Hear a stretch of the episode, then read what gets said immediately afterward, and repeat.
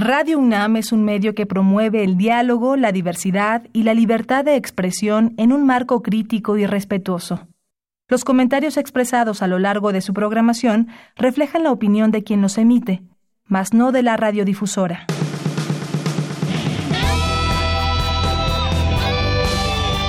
Prisma RU. Relatamos al mundo.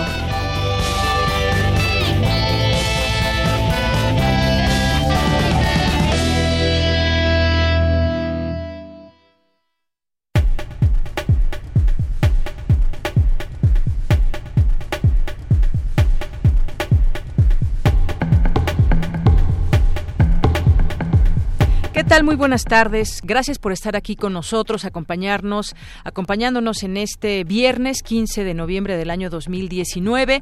Gracias por su compañía aquí en el 96.1 de FM y en www.radio.unam.mx. Mi nombre es Deyanira Morán. A nombre de todo el equipo, les damos la bienvenida. Qué bueno que nos acompaña en esta ocasión. Vamos a tener varios temas, como todos los días. Vamos a hablar de eh, los temas universitarios de México, del mundo, nuestras secciones de este día también. Y bueno, vamos a referirnos también en un momento más sobre esta conferencia de prensa que hubo desde nuestra universidad sobre lo que sucedió ayer con este grupo de encapuchados que causaron destrozos ahí en la rectoría de la UNAM.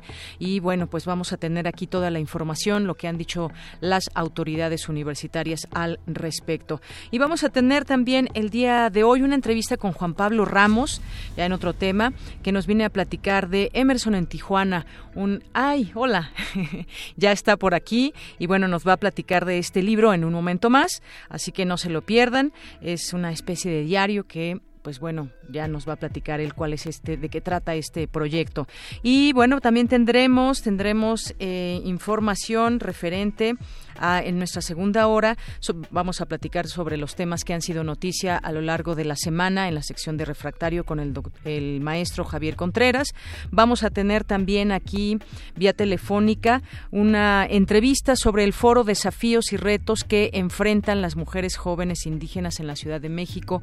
¿Cuáles son estos desafíos? ¿Cuáles son estos retos? ¿Qué falta por hacer? ¿Cómo, cómo se vive y cómo se enfrenta también una realidad específica? Vamos a tener también, por supuesto, una invitación a todos ustedes para el séptimo encuentro internacional de clown en la sección de cultura. Eh, nos va a hablar Tamara sobre la obra Risas de papel, una entrevista con Camila Aguirre y Jorge Rea. Así que no se pierdan esto y más tendremos hoy. Además, Melomanía RU con Dulce Wet, nuestra jefa de discoteca aquí en Radio UNAM.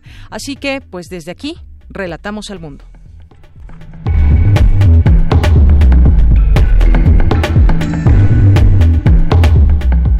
En resumen, en los temas universitarios se realiza el Congreso Internacional sobre Seguridad. Más adelante mi compañera Cindy Pérez nos tendrá la información. Eh, vamos a hablar también del convenio de la UNAM entre bomberos para la conservación de enjambres. Mi compañera Cristina Godínez nos tendrá aquí los detalles. Y en la cantera RU, hoy que es viernes y también toca cantera, mi compañera Virginia Sánchez nos va a presentar a la tercera integrante del grupo cuyo proyecto eh, obtuvo el segundo lugar del Premio Santander Innovación Empresarial 2019. En los temas nacionales, la consulta ciudadana a comunidades indígenas por el tren Maya se realizará el 15 de diciembre, informó el director del Fondo Nacional de Fomento al Turismo, Fonatur, Rogelio Jiménez Pons. El aún titular de la Comisión Nacional de los Derechos Humanos, Luis Raúl González, eh, rechazó las críticas del presidente Andrés Manuel López Obrador en contra eh, de este instituto, al que ha acusado de ser alcahuete del régimen y solo un, un florero, y aseguró que el mandatario está equivocado. Al menos nueve universidades de distintas entidades estatales de México se posicionaron en contra del actual proyecto de presupuesto de egresos de la Federación 2020, pues aseguraron que no alcanzará para el aumento de matrícula como cada año realizan. En los temas internacionales, Chile celebrará un referéndum en abril para cambiar la constitución redactada durante la dictadura de Augusto Pinochet. Se trata de un acuerdo histórico tras semanas de crisis política y social que ha enfrentado el país en las últimas décadas. El gobierno de Cuba demandó el cese del hostigamiento contra los médicos de su país que se encuentran en Bolivia, así como la inmediata liberación de cuatro de ellos detenidos tras el golpe de Estado contra Evo Morales. La justicia belga examinará el 16 de diciembre las eh, euroórdenes dictadas contra los independentistas catalanes eh, Luis Puig-Tony eh, y Carles Puigdemont. Un juez de Bruselas admitió la petición de los ex cancilleres de unificar el proceso con el expresidente de la Generalitat. Hoy en la UNAM, ¿qué hacer y a dónde ir? La Dirección General de Atención a la Comunidad te invita a visitar la exposición de carteles No los abandones, que busca crear conciencia acerca del descuido, la violencia y el maltrato a los animales. Esta exposición se encuentra disponible hasta el próximo 22 de noviembre en las instalaciones de la Facultad de Medicina, Veterinaria y Zootecnia en Ciudad Universitaria. La entrada es libre. Hoy es el último día del gran remate de la Filmoteca de la UNAM, donde podrás adquirir libros, películas y artículos cinematográficos a precios accesibles. Visita las instalaciones de la Filmoteca de la UNAM, ubicada frente a la Facultad de Ciencias Políticas y Sociales en Ciudad Universitaria. TV UNAM te invita a disfrutar del documental Virgilio Caballero, La voz de los sin de la cineasta Elvira García, que recupera la obra de uno de los periodistas mexicanos que contribuyó a la apertura de espacios para la libertad de expresión. Disfruta del estreno de este documental hoy a las 22 horas por la señal de TV UNAM, canal 20.1 de televisión abierta.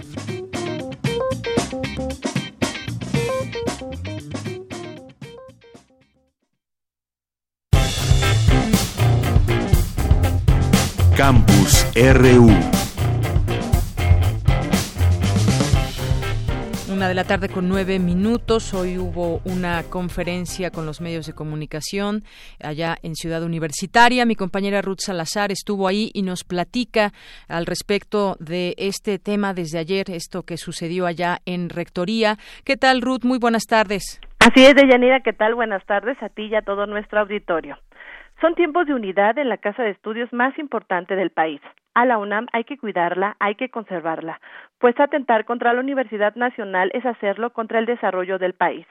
Enfatizó esta mañana en conferencia de prensa el secretario general de la UNAM, el doctor Leonardo Lomelí, para después condenar los hechos que sufrió ayer la torre de rectoría por un grupo de personas en su mayoría encapuchadas. Escuchemos. Al arribar a la explanada de la rectoría, y sin que mediara el más mínimo intento por realizar un mitin o entregar algún documento expresando una demanda concreta.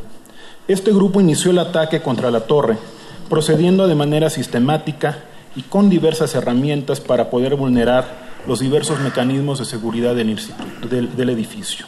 También esparcieron gasolina dentro y fuera del inmueble. Durante el ataque también fueron vandalizados el mural de David Alfaro Siqueiros, las fechas en la historia de México o el derecho a la cultura, y la bandera nacional que ondeaba en la explanada. Un grupo se dirigió a la zona comercial que se encuentra al sur de la torre y vandalizó la librería Enrique González Casanova. Algunos de los libros fueron esparcidos en el piso o abandonados en los prados adyacentes. Eh, algunos libros fueron devueltos por un grupo de estudiantes que trataron de apoyar solidariamente al personal de la librería. Anoche de Llanera pudimos observar en diversos videos que se difundieron a través de redes sociales y medios de comunicación la participación de estos universitarios que también repudiaron los hechos. El doctor Lomelí agradeció la acción con la cual dijo demostraron el verdadero sentir de nuestra comunidad, comunidad que es contrario a cualquier forma de violencia. Por su parte, la abogada general de la UNAM, Mónica González Contró, informó que ya se presentaron las denuncias correspondientes. Así lo dijo. Se abrieron dos carpetas de investigación en contra de los actos vandálicos que dañaron el patrimonio universitario. Una de estas carpetas está abierta en la Procuraduría General de Justicia de la Ciudad de México y la otra en la Fiscalía de la República. Las autoridades están trabajando de manera coordinada. Desde el día de ayer empezaron a, hacerse las primeras diligencias para poder determinar cuáles son los daños y para poder identificar a los responsables que dañaron el patrimonio universitario. Intervención, William, William Lee Alardín, coordinador de la investigación científica, quiso diferenciar las manifestaciones que tienen su origen en causas justas.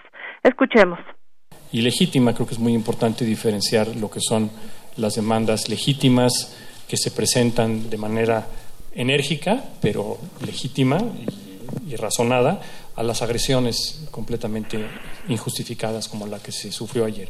La universidad y su funcionamiento y el funcionamiento de la academia depende de la apertura, de la libertad, de la autonomía, y cuando decimos libertad pensamos en libertad de cátedra, libertad de acción, libertad de investigación, libertad de pensamiento, y en la universidad todas las voces merecen ser escuchadas. El coordinador de difusión cultural Jorge, Jorge Volpi Escalante puso especial énfasis en distinguir cuáles fueron las dos marchas que se presentaron ayer en Ciudad Universitaria. La primera, que fue pacífica, fue la que realizaron estudiantes de la Facultad de Estudios Superiores Cuautitlán. Escuchemos pacífica que reivindica justas causas en contra de la violencia de género, una de las principales lacras que sufre nuestro país. Esa marcha se celebra de manera pacífica, se eh, entrega un pliego petitorio con esas demandas justas. Por supuesto, ningún libro valdrá nunca lo que los cuerpos violentados, acosados, asesinados de cualquier mujer en México pero la destrucción de una librería y de libros es también inadmisible.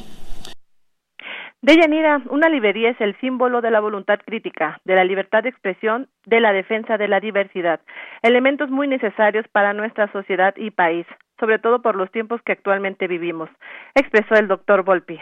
Esta es la información que te tengo de Yanira.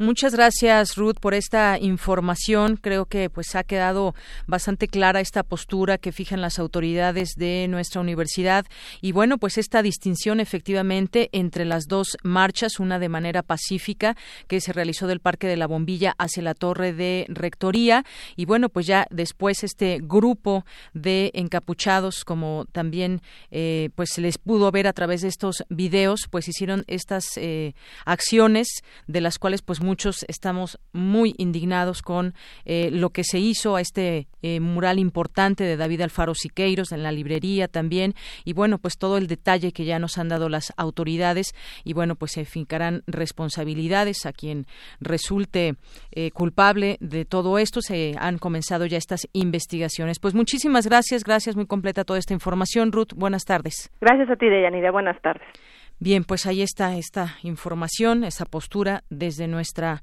universidad. Bien, vamos a continuar ahora. La prevención del delito es un proceso de largo plazo. Cindy Pérez Ramírez nos tiene la información. Deyanira, muy buenas tardes. Así lo señaló Cristian Asensio Martínez de la Facultad de Ciencias Políticas y Sociales de la UNAM durante el primer Congreso Internacional sobre Seguridad Ciudadana en México realizado en el Instituto de Investigaciones Jurídicas. El investigador explicó que es necesario invertir en estrategias locales de seguridad ciudadana. Considero que en, particularmente eh, en los últimos años se ha dado, bueno, más bien se ha entendido a la prevención y sobre todo en ese sexenio como política social, ¿no?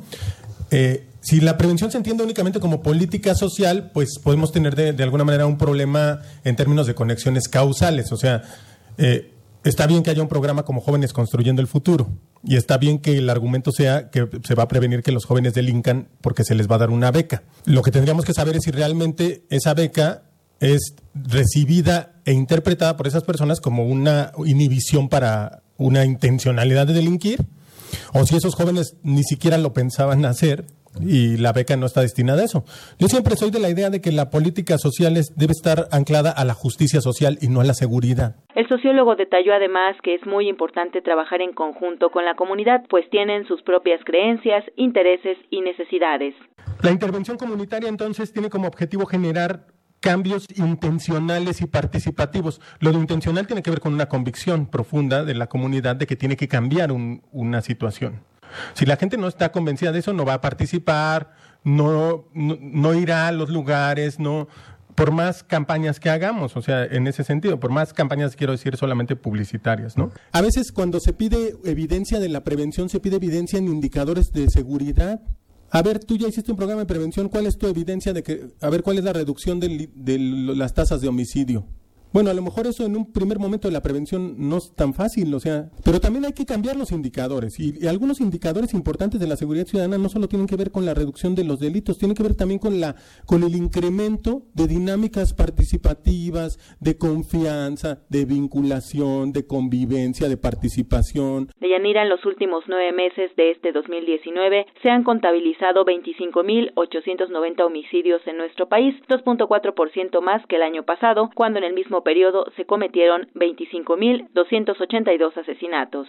Hasta aquí la información. Muy buenas tardes. Gracias, gracias Cindy Pérez Ramírez por esta información. Nos vamos ahora a la cantera RU de este día viernes.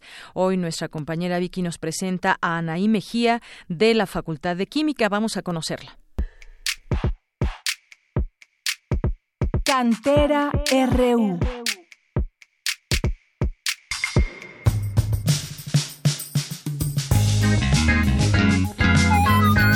Anaí Mejía Contreras, egresada de la Facultad de Química, es la última integrante que presentamos del equipo que con su proyecto NanoSkin obtuvieron el segundo lugar del Premio Santander a la Innovación Empresarial 2019. Conozcamos más a esta destacada y ejemplar universitaria.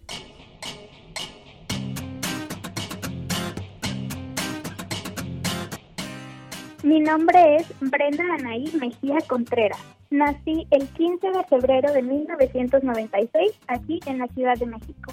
Cuando era pequeña me gustaba jugar a inventar perfumes. Bueno, cortaba plantitas de mi jardín y las mezclaba, les añadía agua o alcohol o cosas que me encontrara por ahí. Ingresé a la UNAM desde la educación media superior y estudié en la Prepa 5. Y posteriormente cuando terminé tenía pase automático para la universidad y elegí la carrera de químico farmacéutico biológico porque me gusta el ámbito médico, el ámbito biológico, pero no quería no quería a estudiar medicina porque toma mucho tiempo. Bueno, primero que nada, yo estaba haciendo ya mi proyecto de tesis en un laboratorio en la Facultad de Química, en donde yo abordaba el tema de las nanopartículas, las nanopartículas cargadas con curcumina, y por otro lado tenía dos compañeras que estaban desarrollando también su proyecto de tesis, en donde estaban desarrollando una membrana para promover la cicatrización de heridas. Entonces un día, Moni, que es nuestra, no sé, ella siempre está buscando convocatorias, concursos, es muy movida, un día me invitó a formar parte del proyecto de la me dijo como, ¿qué te parece que juntamos nuestros proyectos de tesis y armamos un producto increíble, un producto bomba? Entonces fue así como surgió la idea, bueno, no tanto como la idea, pero sí, así fue como ingresamos al concurso y yo creo que justamente por esto fue que ganamos, porque tiene mucha tecnología, tiene mucha investigación detrás, mucho background.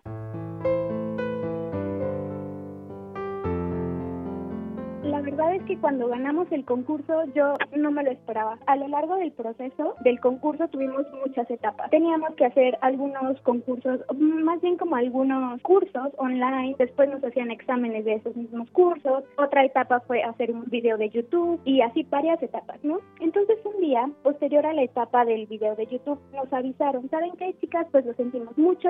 Nos pasaron a la siguiente ronda para las finalistas, pero les agradecemos mucho su innovación. Nunca dejen de emprender, sigan adelante, bla, bla, bla. Entonces así nos quedamos y un día nos llegó un correo a las tres. ¿Saben qué? Siempre sí son finalistas. Entonces, desde ese momento, la verdad es que nosotras ya nos sentíamos ganadoras. O sea, no habíamos ganado como tal, pero ya saber que de más de 3.000 ah, proyectos que se ingresaron y que una vez que nos habían dicho que no éramos finalistas, nos dijeron que siempre sí, nosotras ya sabíamos que si estábamos ahí era por algo, porque teníamos un proyecto bueno, con una investigación buena y entonces ya solamente fue prepararnos para hacer la presentación final y pues fue todo. Y el día de la premiación, la verdad es que fue algo indescriptible, no lo esperábamos, fue no sé, una sensación de emoción, de alegría, de sorpresa, todo, todas las emociones juntas en un mismo sentimiento.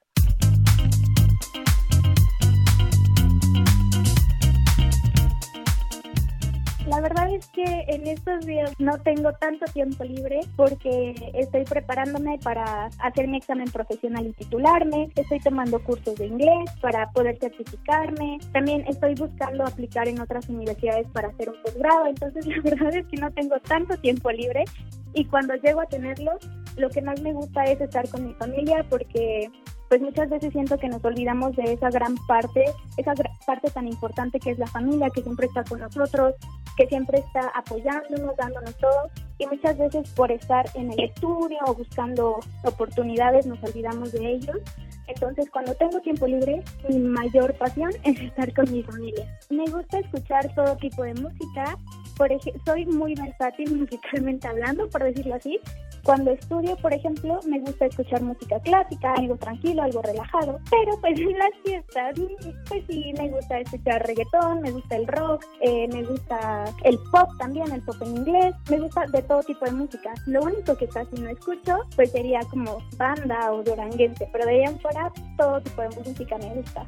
el último libro que leí fue, bueno, que volví a leer, de hecho, fue Fahrenheit 451. Y si yo tuviera la oportunidad de regalarle a alguien un libro, muy probablemente sería ese, porque es un libro que habla acerca de, de cómo nos estamos olvidando poco a poco de la lectura y nos estamos materializando, cómo se ha ido perdiendo este hábito de la lectura y ha sido reemplazado por la televisión, por la computadora, por el celular. Yo creo que ese sería un muy buen regalo.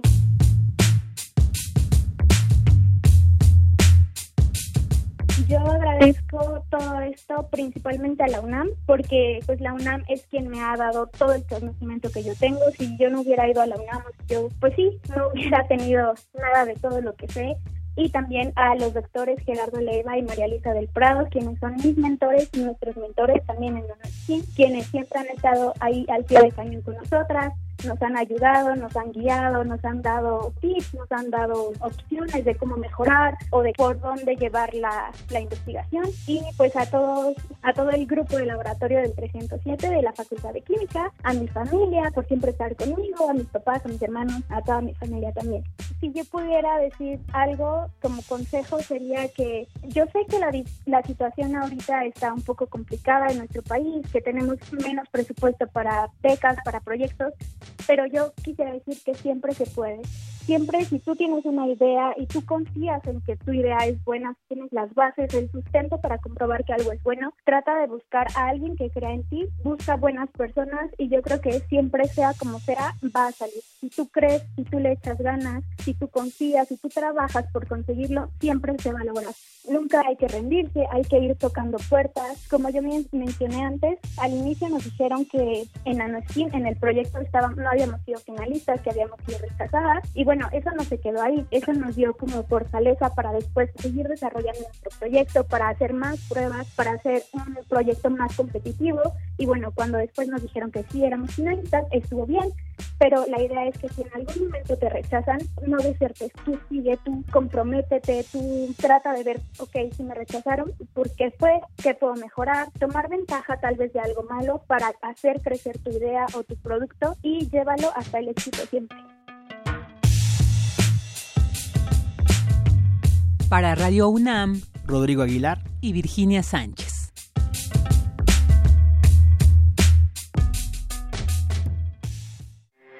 Porque tu opinión es importante, síguenos en nuestras redes sociales, en Facebook como Prisma RU y en Twitter como arroba PrismaRU. Queremos escuchar tu voz. Nuestro teléfono en cabina es 55 36 43 39. Continuamos una de la tarde con 26 minutos. Como les habíamos dicho al inicio de esta emisión, ya está aquí con nosotros Juan Pablo Ramos. Juan Pablo Ramos nació aquí en la Ciudad de México, es licenciado en Literatura y Creación Literaria por Casalam y maestro en Letras Españolas por la UNAM. Y bueno, pues entre sus intereses está la autoficción, el arte contemporáneo y también escribe crítica de arte para varios artistas mexicanos.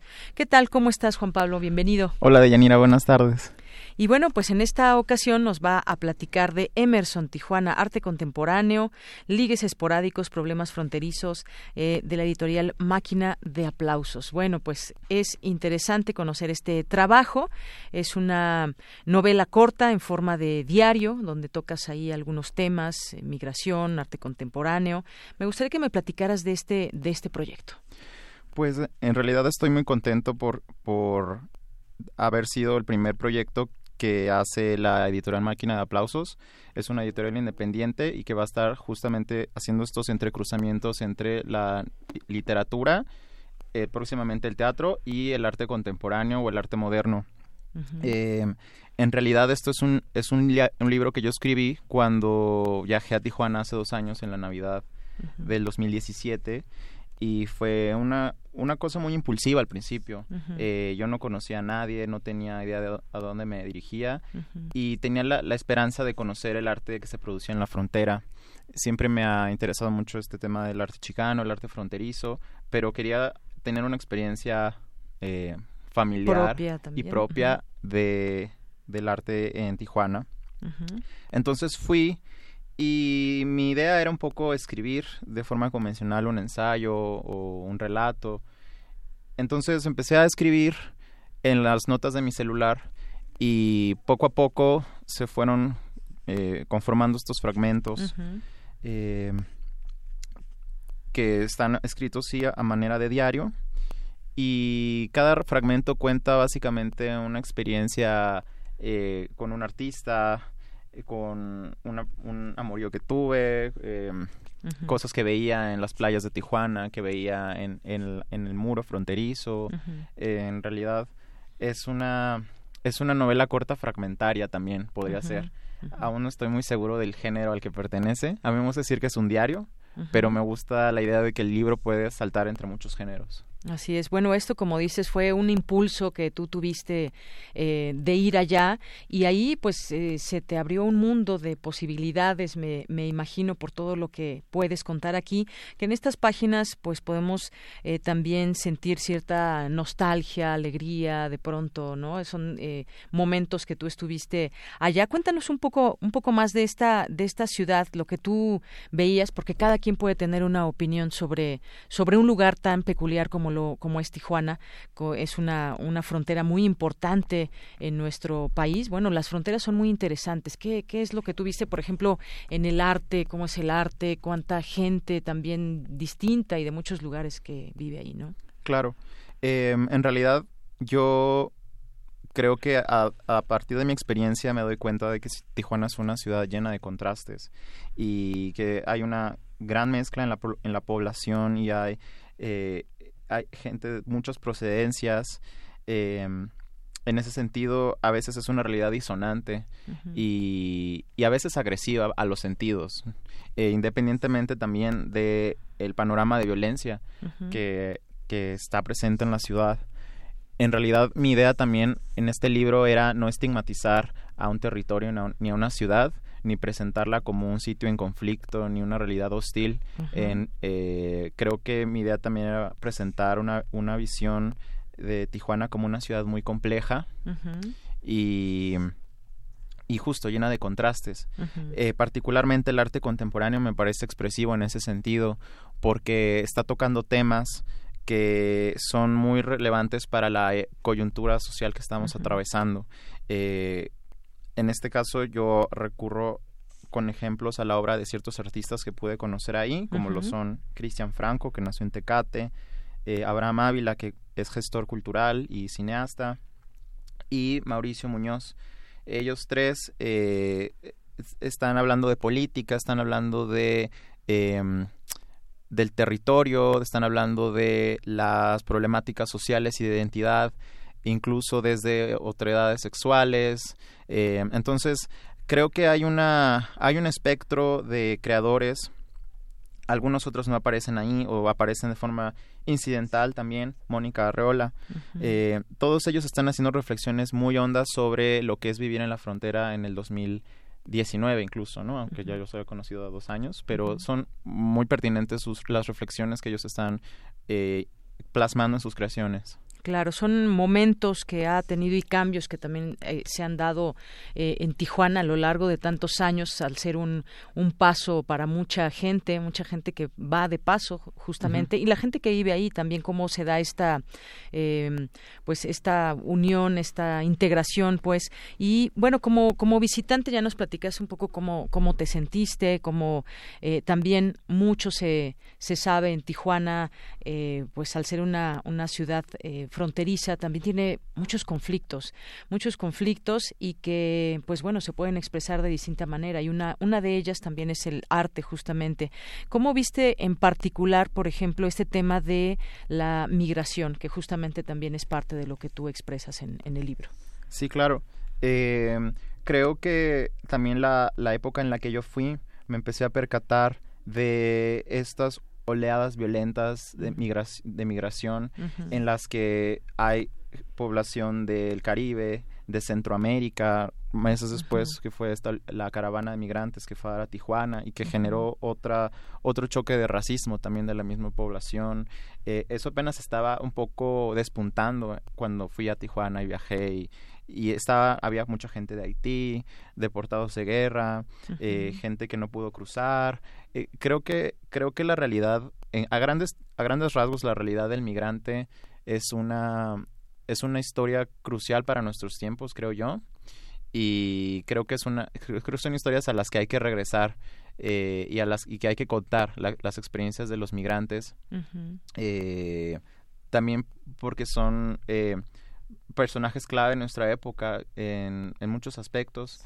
Y yo más bien me, me posiciono como la de un testigo, casi como la de un cronista, que mira a toda la población, que se encuentra con la gente en los camiones, eh, afuera del muro, en el parque, y conversa y recoge anécdotas, experiencias, justo de, de, cómo han cambiado también los tiempos y cómo las políticas actuales eh, han, han, sido más virulentas y han sido eh, mucho más discriminatorias en muchos sentidos. Hay, un, hay una hay una hostilidad también territorial que se ha subrayado mucho más en, en estos años. Entonces, eh, creo que el libro es muy elocuente en ese aspecto.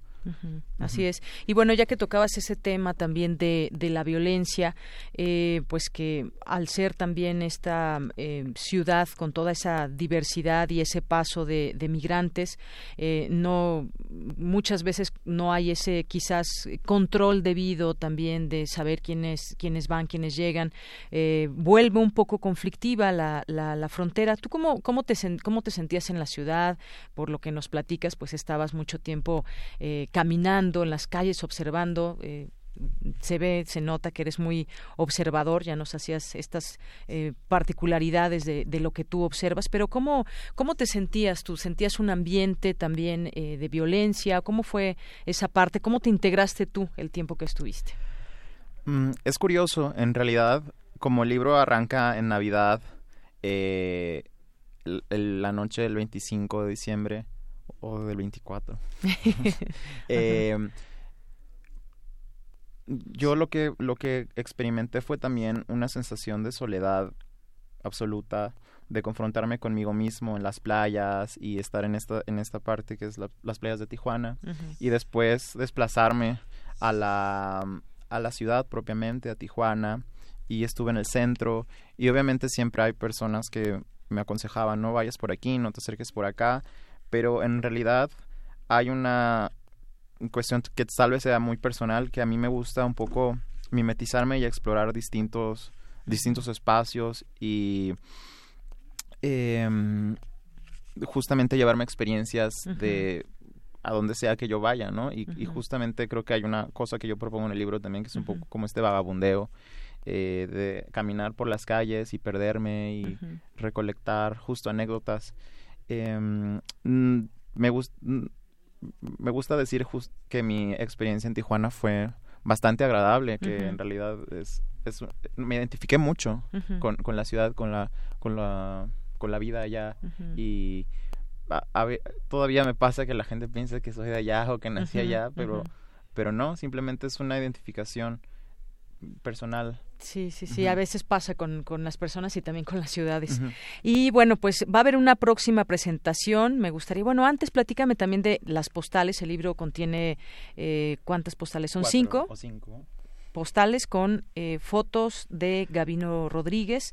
Me gustaría que también nos, nos cuentes sobre ese trabajo claro, artístico. Eh, el trabajo editorial del libro es muy importante porque fue un diseño primero de eh, Nicolás Franqui Mesa, que es eh, miembro de RRD, que es una eh, imprenta, una casa editorial independiente que también hace un trabajo relacionado con artes visuales y las, las postales son parte de un archivo de em, Gavino, eh, que es también forma parte de un colectivo de performance y teatro, las lagartijas tiradas al sol. Y creo que eso también le añade ciertas capas de lectura al texto, ¿no? Estas conexiones. Eh, con otros creadores. Y básicamente integramos las postales también para ampliar la idea del viaje, eh, la idea del souvenir, eh, la idea de la guía de turista, que es sin querer este libro, incluso por su tamaño, por su diseño.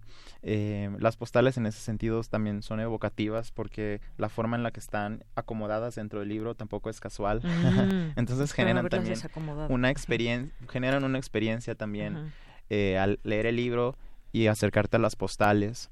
Eh, las imágenes son un poco abstractas en algunas partes, anuncios, camiones. Muy bien. Bueno, pues es parte también de la historia que te llevó a hacer este libro, que era importante conocer por justamente el, contenido mismo del libro. Son experiencias eh, propias también que tú eh, partieron de esta observación tuya en esta ciudad. ¿Cuándo es la presentación del libro? La presentación va a ser el martes, martes 19 a las 7 en la Casa Refugio Citlaltépetl. Eh, nos van a acompañar Emiliano Álvarez, que es un colega y, y ganador del premio Elías Nandino es poeta y también lleva un proyecto editorial llamado La Diéresis. Y también va a estar con nosotros Mauricio Muñoz, que es uno de los artistas de los que hablo en el libro, y él es fundador de Deslave, que es un espacio de arte independiente en Tijuana. Y vamos a estar dialogando con ellos dos eh, en la Casa Refugio a las 7. Va a ser una presentación muy, muy provechosa, también porque va a estar uno de los de los participantes del libro, personajes. La casa eh, ahí de Citlaltépetl, eh, ahí en la Condesa. en la Condesa, justamente. No, no recuerdo qué número es, pero, pero bueno, eh, ahorita lo buscamos. Y bueno, ahí va a ser la presentación el próximo, el próximo martes a las 7. Está, es que no me acuerdo qué número es, pero bueno, es muy conocida esa, esa casa.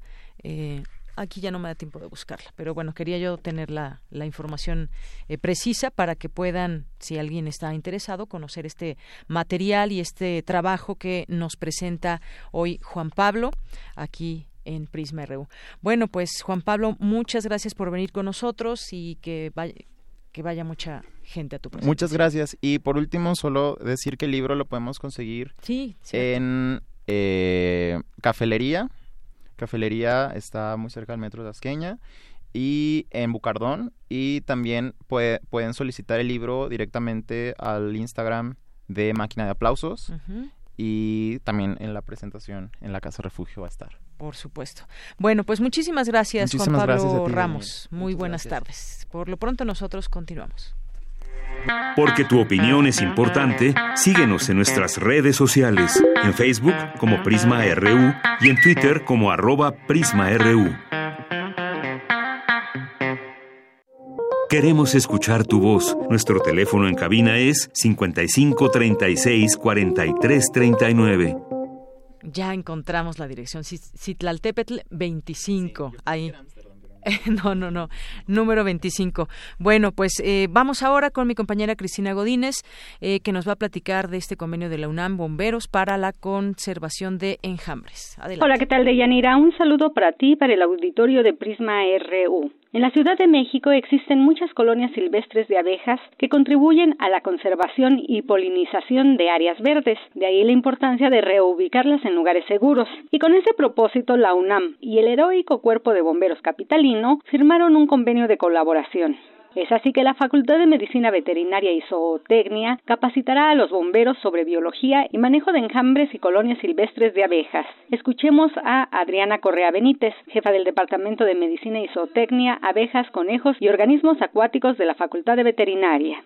Es un trabajo que se ha hecho por años por parte de bomberos, la captura y destrucción de enjambres y por una u otra cosa la situación de las abejas ha cambiado y esto nos obliga a cambiar también nosotros en cómo ir manejando todo lo que son las abejas sin perder que también tenemos un problema de protección civil. Los apicultores van a ser los principales beneficiarios que es al final el que cuida a las abejas y salvaguarda esto. Nosotros tenemos como idea y como objetivo aprovechar al máximo las colonias silvestres de abejas presentes en la Ciudad de México, reubicarlas en lugares seguros para garantizar su importante labor de polinización En tanto, Medardo Bañuelos Lagunes, director técnico del heroico Cuerpo de Bomberos, dijo que a raíz de este convenio podrán sumarse al esfuerzo por conservar a las abejas. Esto para nosotros, para el heroico Cuerpo de Bomberos, representa un gran avance. Se rompe el paradigma precisamente de matar a las abejas y no habíamos tenido la oportunidad de capturar a las abejas vivas para que tuvieran otro destino. Ángel López Ramírez, responsable de rehabilitación de enjambres de la entidad universitaria, subrayó que la finalidad es que los bomberos sepan cómo manejar los enjambres y habilitarlos en apiarios. El primer curso de capacitación, que está enfocado principalmente a bomberos, se va a llevar a cabo el 27 de noviembre. El principal objetivo es que los bomberos saben muy bien ya cómo manejar los enjambres de abejas, pero ahora el objetivo es cómo eh, ellos deben de, los que se puedan, mantenerlos vivos. Ese es el principal objetivo, mantenerlos vivos para reubicarlos a zonas seguras y de ahí habilitarlos y mandarlos a las asociaciones de apicultores. En el primer curso de capacitación Aprovechamiento de enjambres de abejas, captura y control participarán 20 bomberos. De Yanira, este es mi reporte. Buenas tardes. Gracias, Cristina Godínez, gracias por la información. Y bueno, hace unos días, hace unos días, el eh, músico Roger Waters eh, lanzó unas palabras a través de un video al referirse, se refirió ahí al tema de Evo Morales y este golpe de Estado. Y bueno, pues Margarita Castillo nos dejó ese mensaje eh, grabado con su voz en español y bueno, pues se los presentamos en este momento. Adelante.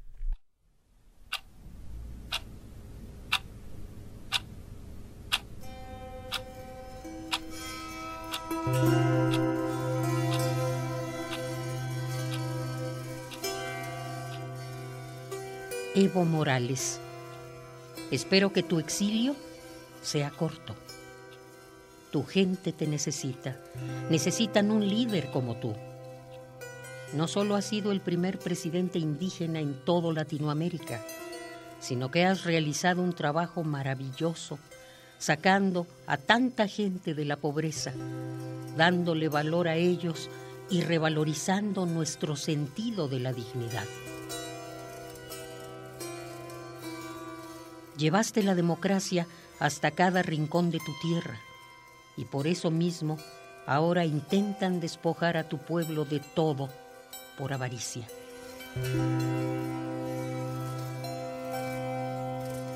Fuerzas, Evo, Hoy el mundo, la verdad y la historia están de tu lado, esperando que puedas volver cuanto antes a tu casa, a tu amada Bolivia. No dudo que será lo mejor para tu gente y para ti, por supuesto, pero también para todos nosotros. Y no, no soy un hombre religioso, pero si lo fuera, ya estaría rezando para que todo eso sucediera.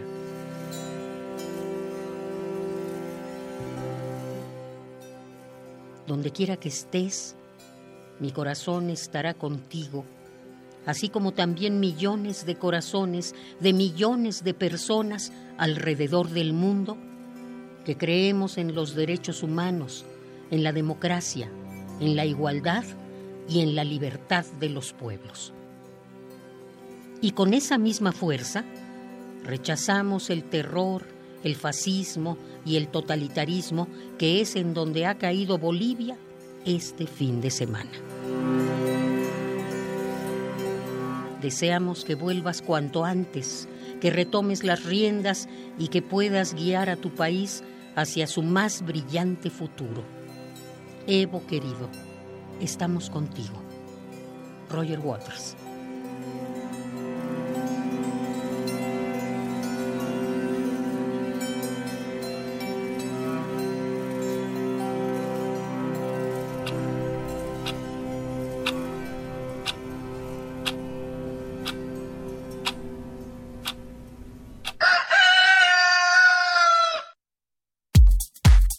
RU. Relatamos al mundo. Continuamos. Gracias, Margarita Castillo, por este material. Y bueno, en algunas notas nacionales que podemos compartir con ustedes hoy, diputados dejan para el próximo miércoles la aprobación del presupuesto.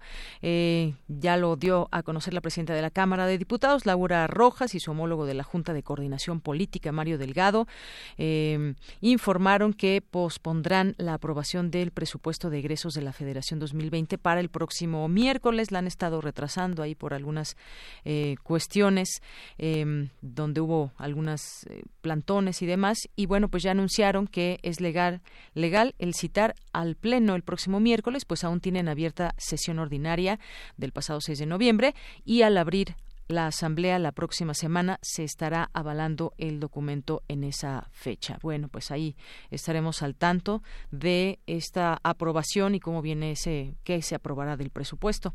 Y también, por supuesto, eh, dar a conocer esta información Rechazan que Medina Mora haya sido detenido en el Aeropuerto Internacional de la Ciudad de México. Esta nota que leo del Universal. Había rumores sobre una supuesta detención de Eduardo Medina Mora y autoridades federales aclararon que el ministro de la Suprema Corte de Justicia de la Nación fue abordado en la Terminal 2 del Aeropuerto Internacional por un policía federal que se acercó para saludarlo. Bueno, pues así se hacen los chismes, así se hacen los rumores y bueno, pues también se habla de que eh, funcionarios que fueron consultados abordó un avión Medina Mora cuyo destino no se sabe y que en ningún momento fue detenido. Bueno, pues valga esta aclaración. Continuamos. Porque tu opinión es importante, síguenos en nuestras redes sociales, en Facebook como Prisma RU y en Twitter como arroba PrismaRU. Prisma RU. Relatamos al mundo.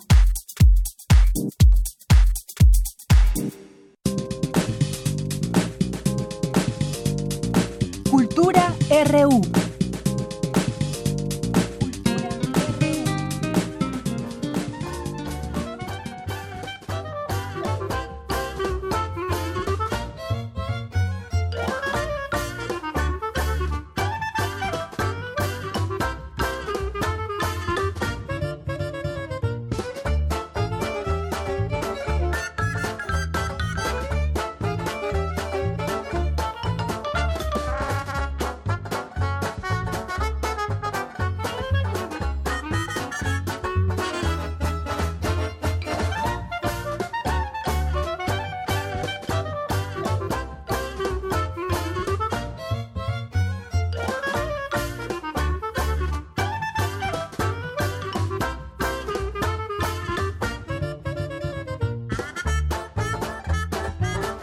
Bien, pues ya es la una de la tarde con 50 minutos y ya estamos también en la sección de cultura. ¿Qué tal, Tamara? Muy buenas tardes. Deyanira, muy buenas tardes a ti y a todos aquellos que nos acompañan a través de esta frecuencia universitaria. Saludos a quienes nos escuchan en el 96.1 de FM y a quien lo hace a través de internet. Estamos en www.radio.unam.mx.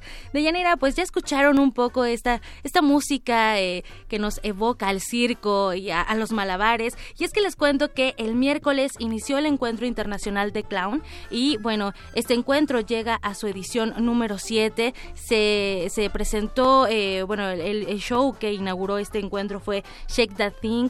Bailamos, cantamos, aplaudimos todos en el Teatro Helénico y el próximo domingo 17 de noviembre se va a presentar Risas de Papel y bueno, queremos saber de qué va este espectáculo, así que invitamos a Camila Aguirre, ella es directora de esta puesta, pues puesta en escena y también Jorge Enrique Reza y él es actor, también forma parte del elenco de este, de este espectáculo Risas de Papel.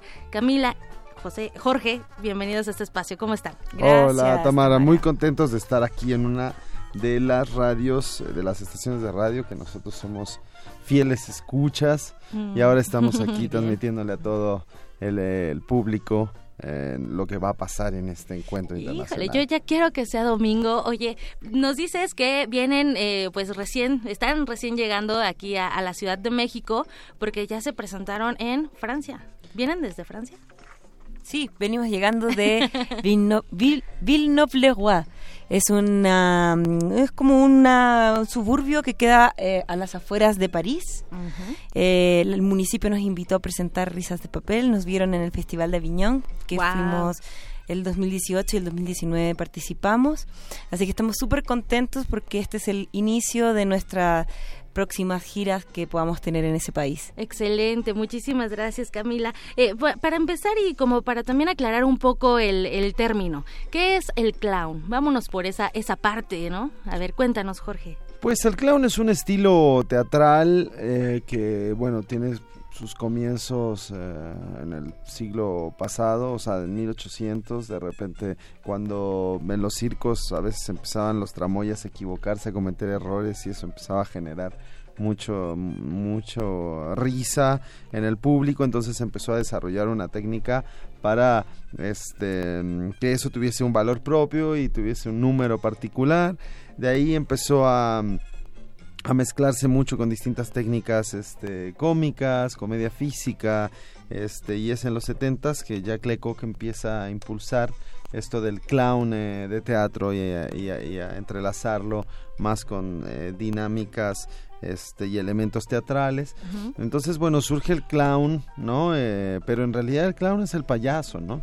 Entonces, este, es exactamente lo mismo, como que se trata de hacer una diferenciación de que, ah, no, es que él es payaso, yo soy clown, entonces tiene un valor agregado. No, no, es, eh, en realidad es el anglicismo de la palabra payaso. Entonces, este, todos los payasos, eh, creo que como estilo, tenemos que tener una, mm, eh, distintas particularidades, pero entre esas que la cuarta pared no existe. ¿Sí? Hay un juego constante y un diálogo constante con el público.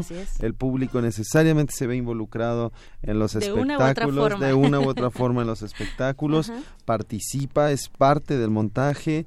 Este, el, el payaso es muy transparente, está completamente expuesto a lo que sucede con el público y utiliza esos elementos para seguir adelante en su espectáculo. Entonces, en el payaso nunca va a haber un espectáculo, en el clown y en el payaso nunca va a haber un espectáculo igual que el otro. porque el público siempre va a ser, eh, siempre va a cambiar, siempre va a ser diferente.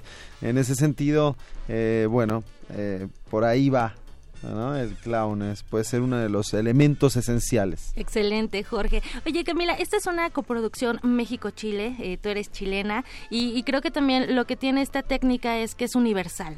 Se acaban de presentar en Francia, ahora van a estar en México, van a estar en otros países. Eh, ¿Cómo los, los ha recibido eh, la gente? ¿Qué es lo que pues les ha dejado esta retroalimentación también? Bueno, sí, lo que trabajamos en Risa de Papel es el clown vagabundo y sin palabras es decir, es clown gestual. Entonces sí, eso lo hace muy universal y nos permite presentarnos en distintos países que no necesariamente hablan nuestro, nuestro idioma, ¿no? Eh, nosotros hicimos esta coproducción chileno-mexicana. La mitad de los artistas son chilenos, la mitad de los artistas son mexicanos. En escena hay dos intérpretes, que es Jorge Reza, que está como el clown, y hay una ilustradora en vivo. Ah, y eso es lo interesante de, esta, de este montaje.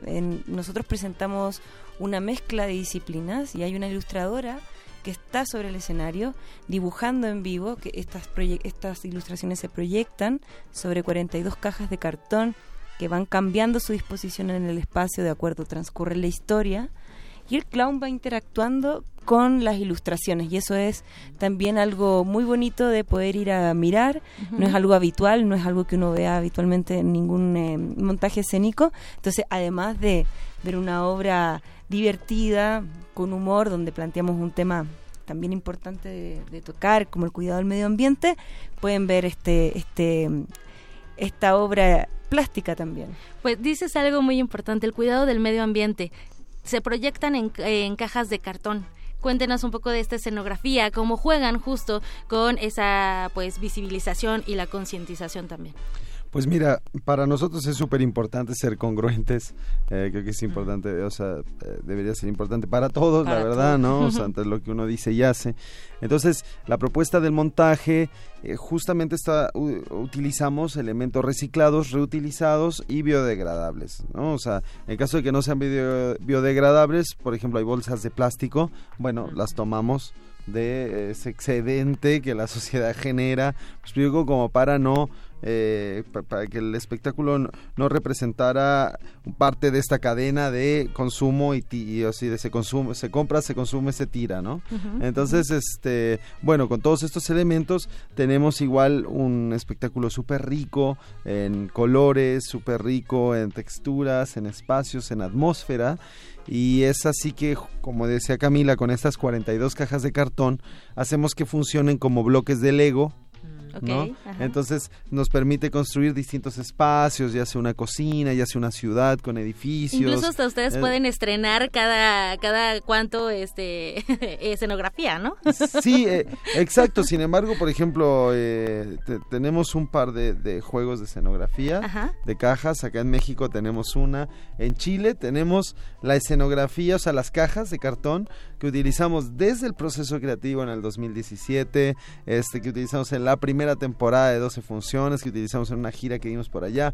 O sea, todavía tenemos esa escenografía, no representa, o sea, la cuidamos. la cuidamos para que siga eh, siendo útil, ¿no? Lo más que se pueda. Por supuesto. Y bueno, llegan a este séptimo encuentro internacional de clown que, bueno, convoca el, Teatro Helénico. Hay cuatro sedes. Ustedes van a estar en la principal, que es en el Helénico, allá en Avenida Revolución 1500. Se presentan el domingo 17 de noviembre, ¿verdad? Sí, estamos muy felices. La verdad que este encuentro reúne a los más importantes exponentes del estilo del clown.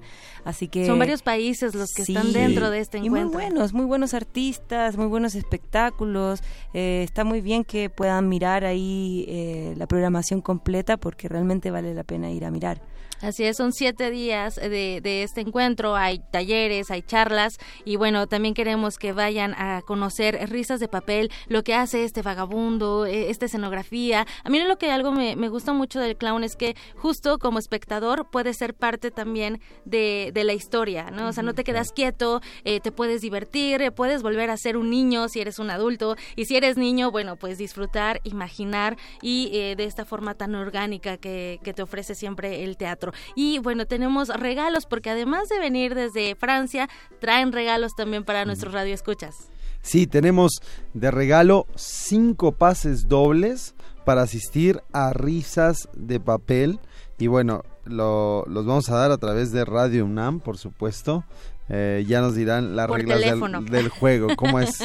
Por teléfono, que nos digan, que nos digan qué, Deyanira, qué, qué dinámica se te ocurre para que se lleven esos cinco pases dobles para el domingo 17 de noviembre. Pues quizás que nos platiquen, o bueno, no, que nos platiquen, que nos digan que si han visto algún otro espectáculo de clown, por ejemplo, y cuál, y cuál es, y qué les pareció. y que llamen, comentarios así es, sí, llamen al 55 55 36 43 39. La función es a la una de la tarde. Entonces, bueno, tienen que estar media hora antes para que tengan sus cortesías y también para que pues conozcan eh, todo esto que hace que hacen a través de risas de papel el colectivo Circonsciente. Redes sociales, ¿cómo los podemos seguir? Arroba Circonsciente. En todas las redes sociales estamos, así que felices ahí de compartir con ustedes nuestra, nuestro trabajo. Circonsciente todo con C. Circonsciente, todo con C. Circonsciente. Excelente. Bueno, pues que tengan un excelente espectáculo en, en, tierras mexicanas y bueno, seguirlos en redes sociales también para saber dónde más se van a presentar, ya que mucha gente nos escucha en otros países y no nos resta más que agradecer muchísimo la visita Camila Aguirre y también Jorge Enrique Reza. Gracias por venir a este espacio. gracias, a ustedes por el espacio y un saludo a todos los que nos están escuchando. Muchas gracias. Deyanira, bueno, con esto nos despedimos de esta primera hora. Claro que sí, gracias Camila Jorge. Vamos a hacer un corte en ese momento, ya son las 2 de la tarde y regresamos a la segunda hora de Prisma RU.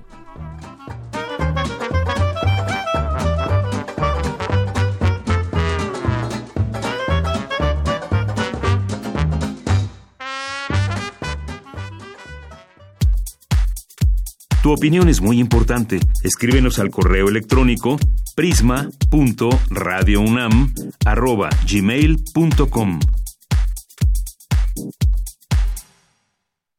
2019. 100 años del fallecimiento de Felipe Ángeles, general de la Revolución Mexicana. Tal vez toda revolución está condenada a una mentira final, la del que queda con el triunfo en la mano, porque ese antes ya recorrió el largo camino de la intriga y el crimen, y miente para ocultar que sus fines son personales y sus intereses opuestos a la revolución. Fragmento. Felipe Ángeles, Elena Garro, Teatro Completo. Lo que es contradictorio es sustancia con Villa. O sea, lo, lo otro es una lucha contra Victoriano Huerta y en la que realmente él pues lo hace a favor de Madero, pues era militar, no podía ser pacifista siendo militar. Ignacio Solares, escritor. Felipe Ángeles, 96.1 FM, Radio UNAM. Experiencia sonora.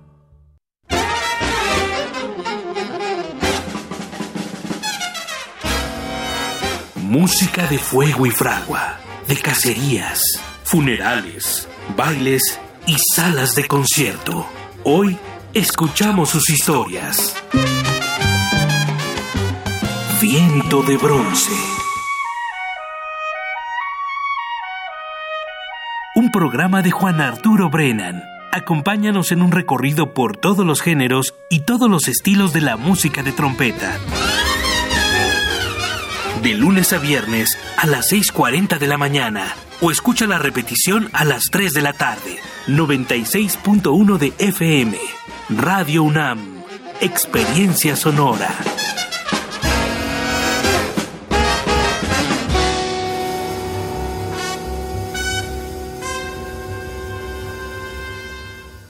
Mi INE está hecho de las primeras voces que exigieron libertad de elección y de expresión. Mi INE está hecho de esas cosas del pasado que no queremos repetir y del futuro que queremos construir. Mi INE cumple 29 años de garantizar el derecho a elecciones libres y que todas las voces cuenten. Mi INE es lo que soy. Yo me identifico con la democracia. Si ya cumpliste 18 años, inscríbete al padrón electoral y obtén tu INE. Infórmate en INE.mx. Contamos todas, contamos todos. INE. Hola, ¿cómo estás? Déjenme hablar. Mamá, escucha lo que aprendimos hoy. Cállense, no me dejan concentrar. Papá, mamá, hoy jugaremos la final del torneo. No puedo ir, tengo mucho trabajo. Yo tampoco puedo, tengo muchas cosas que hacer. Escuchar a niños y jóvenes es el primer paso para prevenir las adicciones y ayudarlos a crecer sanos y seguros. Visita nuestra página en www.go.mx diagonal salud diagonal CIJ, Centros de Integración Juvenil. Gobierno de México. Compartiendo experiencias. El 20 de julio de 1969, después de un viaje de cuatro días, el Apolo 11 conseguía lo que hasta el momento era tan solo un sueño para la humanidad, llegar a la Luna. Para algunos fue un hito en la historia y para otros un enorme engaño orquestado por intereses políticos. Radio UNAM quiere escuchar tu opinión. Llama a nuestro buzón lunar al 55 23 32 81 y deja tu comentario. Si viste el alunizaje, ¿qué significó para ti? Si no lo viste, ¿crees que haya motivos para dudar de él? Queremos escuchar tu experiencia. Radio UNAM. Experiencia sonora. Queremos escuchar tu voz. Nuestro teléfono en cabina es 55 36 43 39. Mañana en la UNAM, ¿qué hacer y a dónde ir? La Orquesta Juvenil Universitaria Eduardo Mata te invita a su magno concierto que se llevará a cabo el próximo domingo 17 de noviembre en punto de las 18 horas en la Sala Nezahualcóyotl en el corazón del Centro Cultural Universitario. La admisión general es de 50 pesos con descuento especial estudiantes, profesores, adultos mayores y comunidad UNAM. Como parte del programa coral universitario Cantamos Juntos, se llevará a cabo la presentación de coros de distintas facultades y escuelas de la UNAM, interpretando música de diversos estilos y épocas. Este evento tendrá como escenario las escalinatas de la Sala Nezahualcóyotl del Centro Cultural Universitario. La función será mañana sábado a las 13.30 horas. La entrada es libre. Te recomendamos la puesta en escena 15 años, bajo la dirección de la coreógrafa Leticia Cosío, quien realiza un homenaje al flamenco y a la compañía Viva Flamenco, fundada hace 15 años, la cual se ha convertido en un pilar de este género en México por su propuesta y por ser un semillero de importantes bailarines. Las funciones serán hoy en punto de las 20 horas, mañana sábado 16 de noviembre a las 19 horas y el domingo en punto de las 18 en la sala Miguel Covarrubias del Centro Cultural Universitario. La entrada general es de 80 pesos. Para Prisma RU, Daniel Olivares.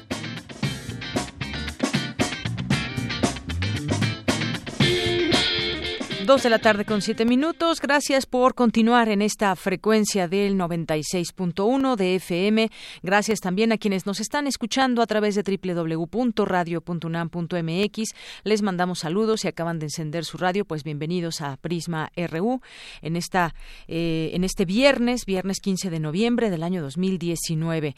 Y es momento de mandar saludos a quienes están aquí pendientes en redes sociales, haciéndonos algún comentario, algún saludo. Gracias Gracias a todos ustedes, José Luis León, a Santiago Luis Enrique, también María Eugenia Melo, Silvia Rábago, Román Hernández García, em, también a Carlos Río Soto, Ricardo Navarrete, el Sarco y Quetecuani que hizo aquí un, un un GIF. Bueno, no, en realidad no es un GIF, es una eh, figura hecha y con muchas manitas de estas que se pueden encontrar eh, dentro del teléfono eh, y que bueno pues están de toda la diversidad de colores y sabores y al centro dice Prisma RU muchas gracias.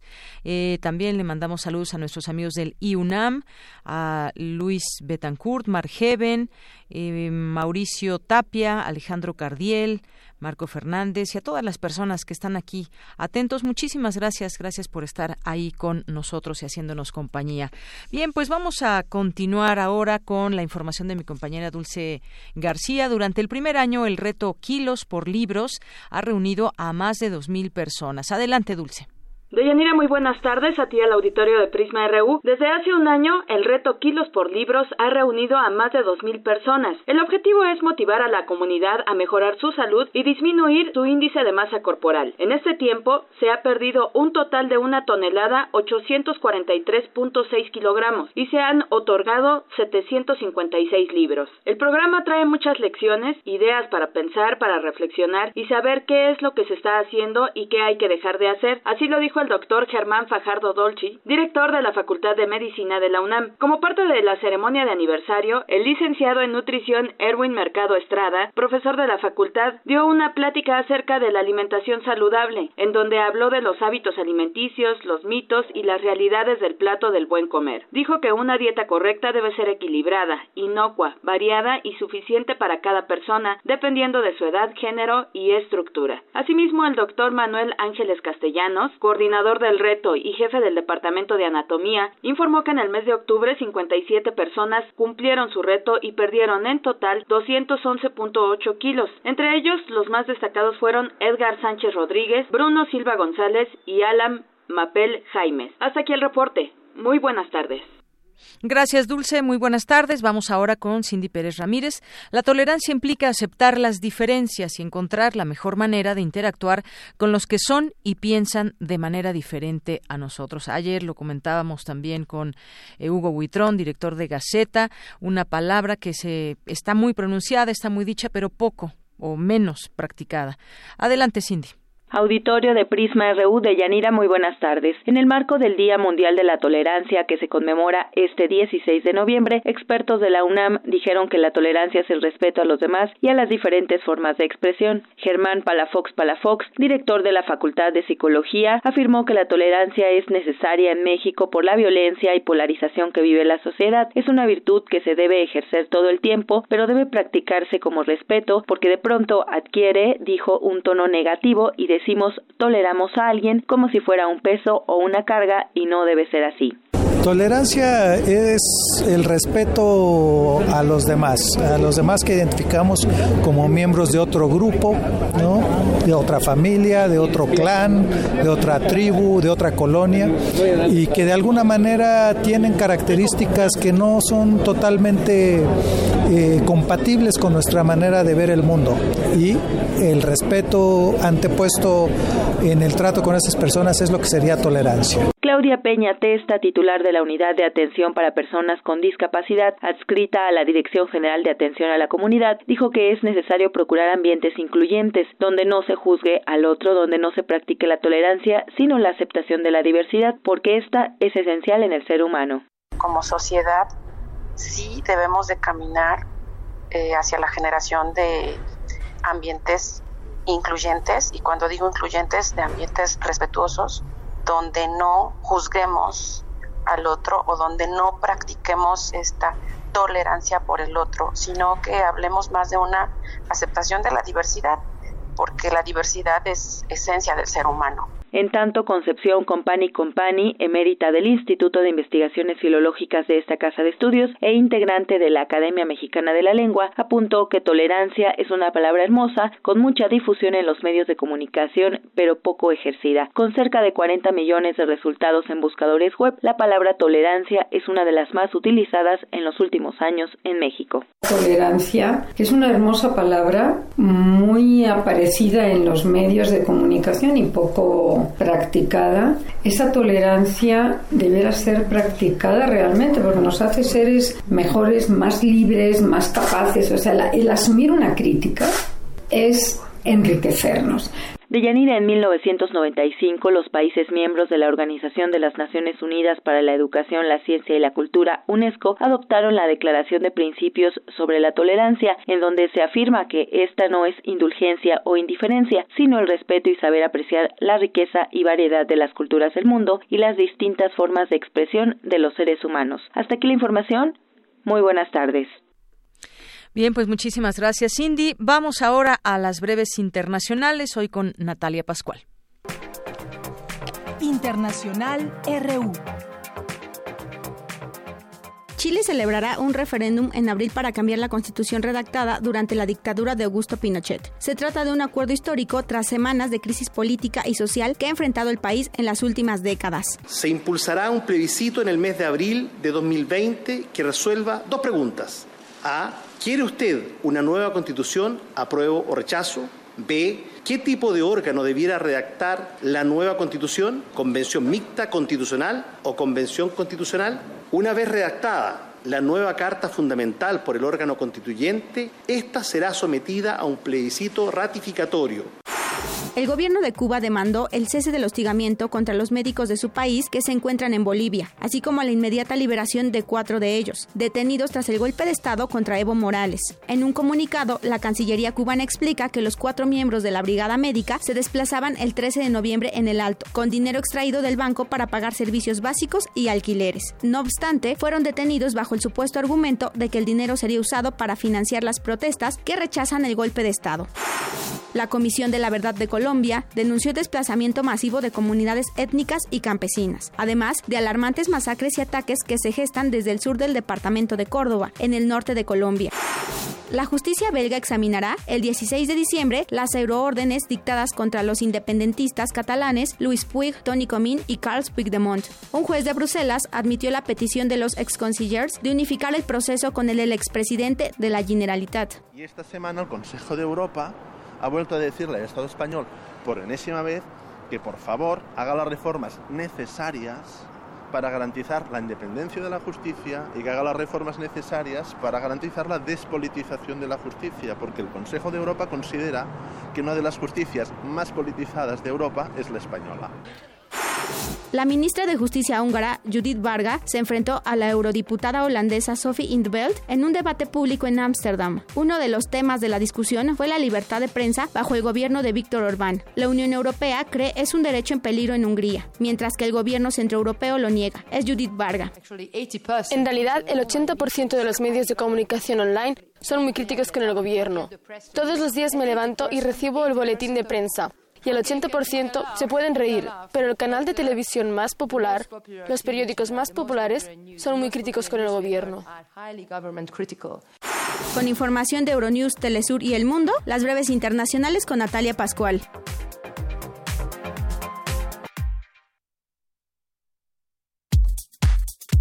Tu opinión es muy importante. Escríbenos al correo electrónico prisma.radiounam@gmail.com. Queremos escuchar tu voz. Nuestro teléfono en cabina es 55 36 43 39. Prisma RU. Relatamos al mundo.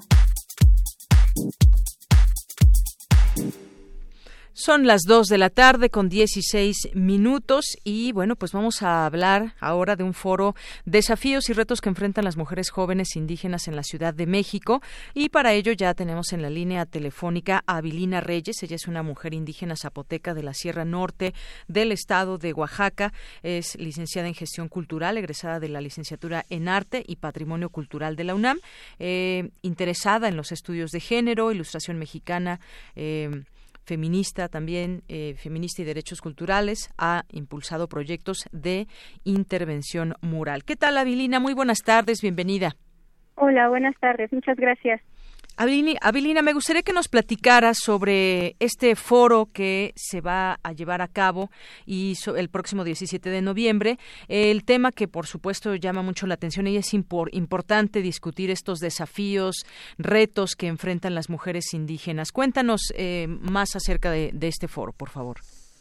Sí, pues justo un poco el objetivo de este foro que se está organizando, eh, lo organiza el colectivo Iranú, que es el Red de Jóvenes Indígenas de la Ciudad de México, es eh, generar un espacio para detonar reflexiones y compartir experiencias en torno a las problemáticas pues que enfrentamos las mujeres eh, migrantes en la Ciudad de México y también eh, un poco es para fortalecer la red de alianzas, la vinculación entre otras eh, otros colectivos y organizaciones que están teniendo en su agenda política pues el tema de los derechos culturales eh, de las comunidades indígenas.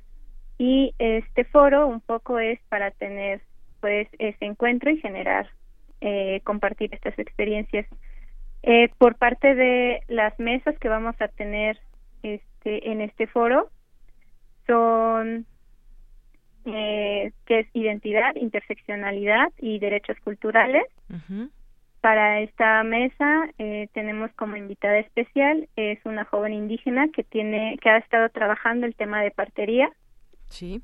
Y eh, la otra mesa es sobre violencia contra las mujeres indígenas y como invitada especial tenemos a una mujer eh, que ha trabajado el tema eh, desde el ámbito jurídico. Muy bien. Eh, que nos va a compartir justo como estas experiencias que han atravesado las mujeres en el, en, el tema de violencia. Así es. Tenemos otra mesa que es acceso a la justicia, que justo es cuáles son estos instrumentos que se pueden utilizar para que las mujeres eh, migrantes eh, puedan eh, hacer sus denuncias, puedan tener acceso como a esta justicia en cuanto a las problemáticas que atraviesan. Y por último tenemos una mesa que se llama Participación Política y Comunitaria y el Movimiento de Mujeres Indígenas. Para esta mesa tenemos invitada a una organización que se llama CONAMI, que justo trabaja como el tema de la participación política de las mujeres indígenas. Y pues vamos a abordar justo como un poco la trayectoria de los movimientos indígenas que han habido. Y pues eso es como por parte de las mesas para detener como la, detonar las reflexiones. Y también tendremos como algunas actividades artístico-culturales que eh, para dar inicio vamos a empezar con una ceremonia de agradecimiento y posteriormente va a ser una presentación de danza folclórica con bailes tradicionales de Oaxaca. Y eso es como para la inauguración y para finalizar, la, en la clausura tenemos un evento musical que eh, nos acompaña para este evento un grupo de música que se llama Kumantu Yuxper. Es eh, música mije y hacen una combinación con la música contemporánea.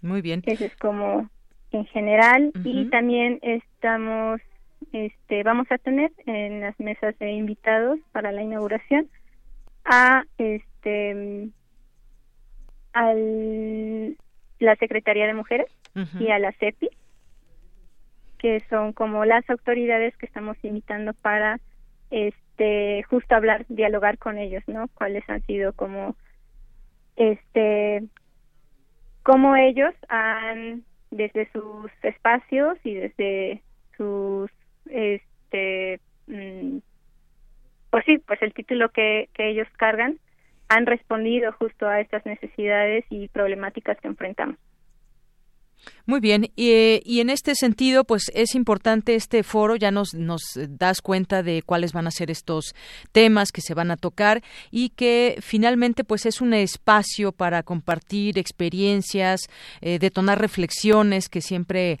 hace falta, en este caso en torno a las problemáticas y retos que enfrentan eh, mujeres eh, indígenas. Y acababas, acabas de mencionar también ese tema migrantes, migrantes indígenas en la Ciudad de México. Me gustaría que nos platicaras un poco, eh, abundaras un poco sobre este, sobre este tema, cuál es la situación o cuáles son los problemas a los que se enfrentan mayormente.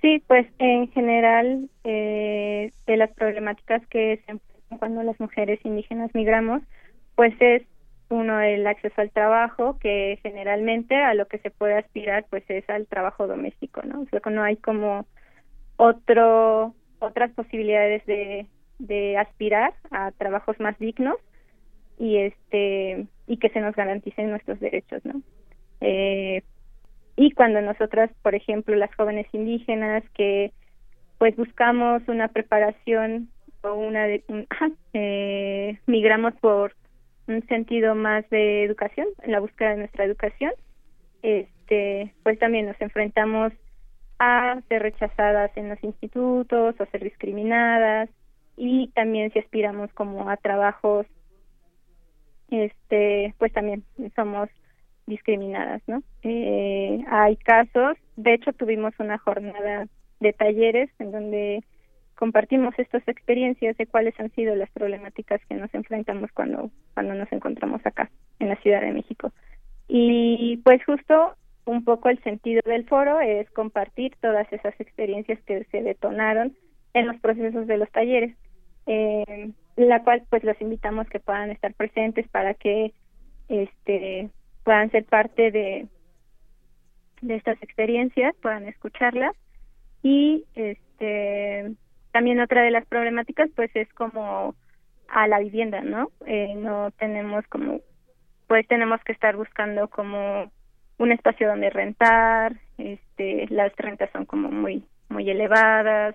Eh, también aquí hay comunidades eh, de grupos indígenas que tienen una lucha por el derecho a la vivienda, ¿no? Y que pues se encuentran en, en predios, pero pues las condiciones de vivienda pues son como muy precarias. No, en realidad no hay una garantía de una vivienda digna. Bien, bueno, pues ahí están también estas, eh, estos elementos que traes, estos temas que sin duda pues deben ser discutidos y compartiendo experiencias como, como bien ya decías y que es parte también de este foro, pues es como se puede también generar cambios en lo que sea necesario, en lo que haga falta para que pues eh, los derechos humanos también sean respetados para todos y bueno, pues conocer de cerca también eh, toda la gente a lo que se enfrentan también mujeres mujeres jóvenes indígenas aquí en la Ciudad de México, que se hagan visibles estos problemas siempre y eh, pues justamente hacer foros de discusión como este para que las cosas se vayan poco a poco solucionando. Eh, ¿Algo más que quieras agregar, Abilina? Sí, pues solo extenderles la invitación que puedan como asistir a este foro. La verdad es que todo lo que se detonó en la jornada de talleres que tuvimos es, ha sido como muy enriquecedor y un poco el objetivo del, del foro es presentar esos resultados de las experiencias que surgieron y que se compartieron en, el, en la jornada de talleres que pues las mismas compañeras eh, jóvenes migrantes eh, exponen sus sus experiencias y y pues eso creo que es mejor escucharlas de desde desde ellas desde sus sentires. Y pues también otro objetivo es como compartir un momento para compartir para conocernos y para generar vinculación y fortalecer como la red. Claro. Abilina, pues muchas gracias. El, el foro se llevará a cabo el próximo domingo, 17 de noviembre, a las 9 de la mañana, eh, y se llevará a cabo en la Fundación del Centro Cultural del México Contemporáneo, en Leandro Valle, número 20. Así es. Muy bien, pues muchas pues gracias. esperamos ahí. Claro que sí. Gracias y hasta luego. Muchas gracias. Hasta luego. Abilina Reyes en esta entrevista y esta invitación que nos hace a este foro Desafíos y retos que enfrentan mujeres indígenas. Continuamos. Porque tu opinión es importante, síguenos en nuestras redes sociales, en Facebook como Prisma RU y en Twitter como arroba PrismaRU. Queremos escuchar tu voz. Nuestro teléfono en cabina es 55 36 43 39. Prisma RU. Relatamos al mundo.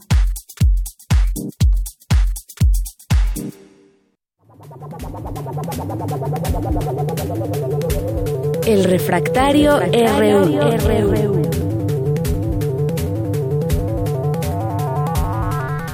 Continuamos, ya estamos aquí en Refractario con el maestro Javier Contreras, que además, bueno, pues es maestro, es maestro en Derecho y también es profesor de la FESA Catlán. ¿Cómo estás, Javier? Hola, ¿qué tal, Deyanira? Muy bonita tarde para ti para todo el amable auditorio. Pues hoy, como cada viernes que nos escuchamos, hoy es un día para estar vivos y, caray, cómo han pasado cosas en el mundo y, por supuesto, también en nuestro país.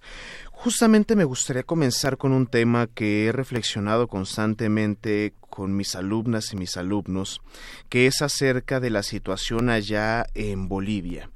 Eh, situación en la cual pues me solidarizo con el pueblo hermano boliviano y que digo abiertamente de una vez mi posición y que repudio los actos de aquellos golpistas que se hacen llamar demócratas y que piensan que el uso de la fuerza es legítimo y viable para el restablecimiento de un orden democrático y constitucional. Me parece que el tema de Bolivia, en primer lugar, sí tiene que ser entendido como un golpe de Estado, toda vez que intervino las Fuerzas Armadas, intervinieron las Fuerzas Armadas en la deposición, en este caso, del presidente, todavía para nuestro país, para el Estado mexicano, Evo Morales. Ahí hay muchas cosas que tenemos que entender. Primero, lo que es el reconocimiento de Estado y el reconocimiento de gobierno. Bolivia sigue existiendo como Estado plurinacional, por supuesto. Eso no deja de ser verdad para todo el mundo y específicamente para América Latina y la Organización de los Estados Americanos, que ha tomado gran protagonismo y revuelo con esta problemática, así como en los otros conflictos en la región. Lo que cambia es el gobierno que ahora encabeza. Hay algunos estados, como lo fueron justamente Estados Unidos y Venezuela, en el gobierno de Juan Guaidó, supuestamente, que han reconocido el nuevo gobierno como un gobierno legítimo y como el gobierno auténtico de aquel Estado. Mientras que México ha ofrecido esta salida de asilo para Evo Morales y lo sigue reconociendo en todo caso como presidente, no ha reconocido este nuevo gobierno que ahora se encuentra ya en Bolivia. Se trata de una situación muy compleja, muy, muy compleja, pero no se puede desvirtuar la naturaleza de golpe de Estado. Hay que reconocer algo y hay que dejarlo también muy claro para que lo puedan apreciar nuestros radioescuchas. Evo Morales, creo yo, personalmente, que se equivocó. Creo que se equivocó en el referéndum de 2016. Creo que se equivocó al presentarse en la boleta de esta última elección en el mes de octubre de este año, pero eso no es una causa suficiente para que los grupos militares se unieran para sugerirle amablemente que presentara la renuncia. Por supuesto, creo que una sugerencia con ametralladoras y con tanquetas detrás, pues no se puede hablar de una propia sugerencia para abandonar el poder. Eso es un golpe de Estado en cualquier lugar donde se rompa el orden democrático y constitucional cualquier demócrata, cualquier persona que estudie derecho, ciencia política, relaciones internacionales, sociología, me parece que debería estar de acuerdo con algo como esta postura. Es lamentable, pensar que esto tiene que ver también con temas muy profundos, muy arraigados de racismo.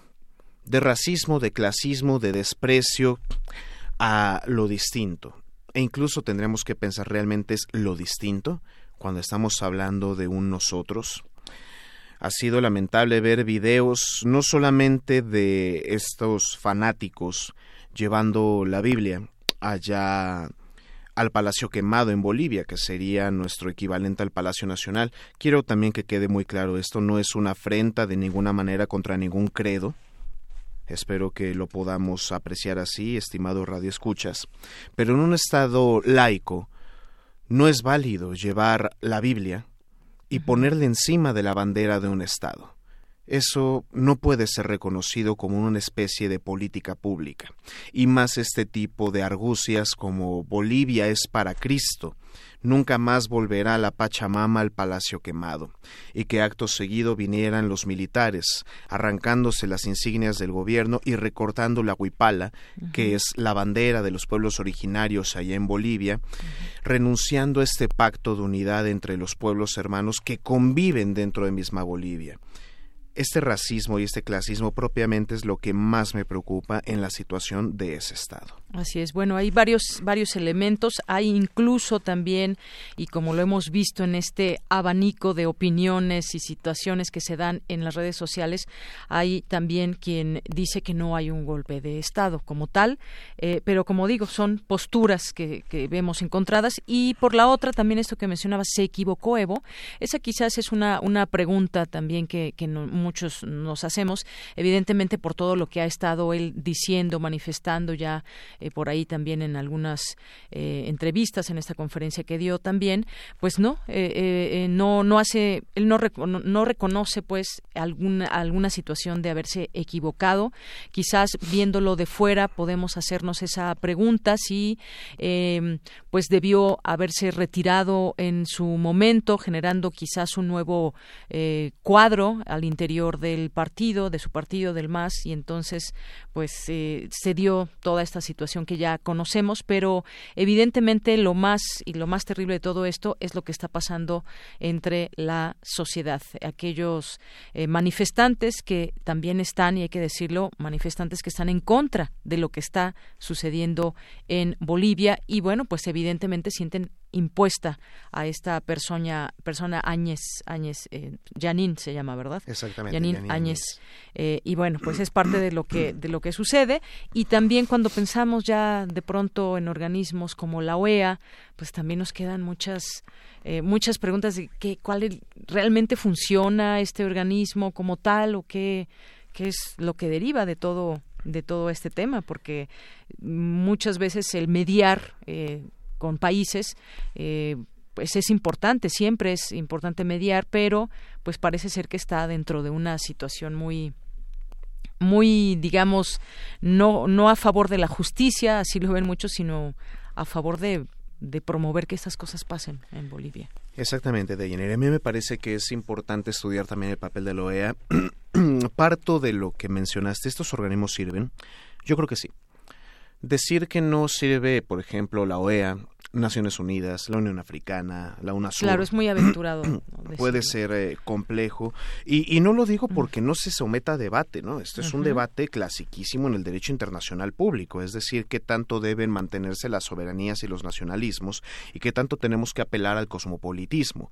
Bueno, en específico sobre la OEA, yo me confieso un eh, seguidor de la OEA en términos generales y en su historia. Me parece que es un organismo que tiene mucha tradición y mucha historia, mucho arraigo en el continente, exceptuando en cierta medida Estados Unidos y a Canadá, pero que ha servido para poder mantener también la estabilidad, cuando menos en términos de seguridad y sobre todo en derechos humanos en nuestro continente, en nuestra región.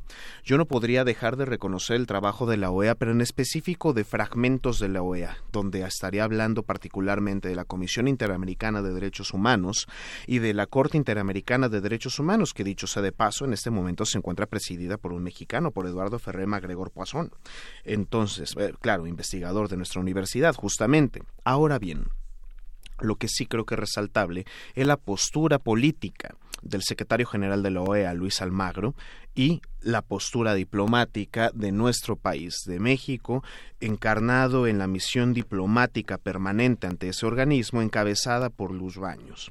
Me parece que la postura esgrimida por Luz Baños, por el embajador, ha sido excepcional. Hay muchas personas que se han incomodado por esta postura y esta discursiva más fuerte del Estado mexicano, desde la política exterior que se anunció al principio de sexenio, pasando por las declaraciones del canciller Marcelo Ebrard y, por supuesto, esta invitación de asilo a Evo Morales.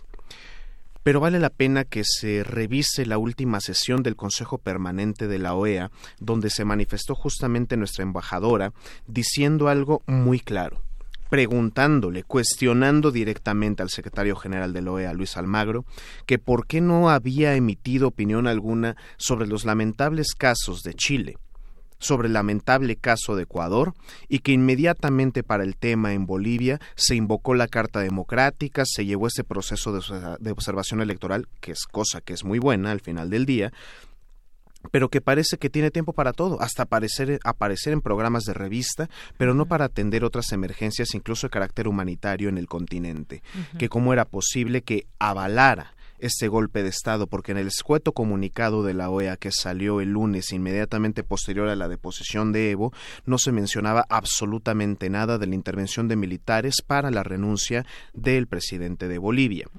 Es una situación lamentable porque porque el comunicado de la OEA dice que no se aceptaría ningún tipo de solución de controversias que rompiera con el orden constitucional e institucional. Perdónenme, pero el tema de que se involucren militares en la toma de decisión política y que inviten, comillas, amablemente a un presidente de un Estado a renunciar a un puesto, puesto para el cual fue democráticamente electo, eso es un golpe de Estado, eso rompe con el orden constitucional y eso rompe con el orden institucional. Y hay que tener claro algo.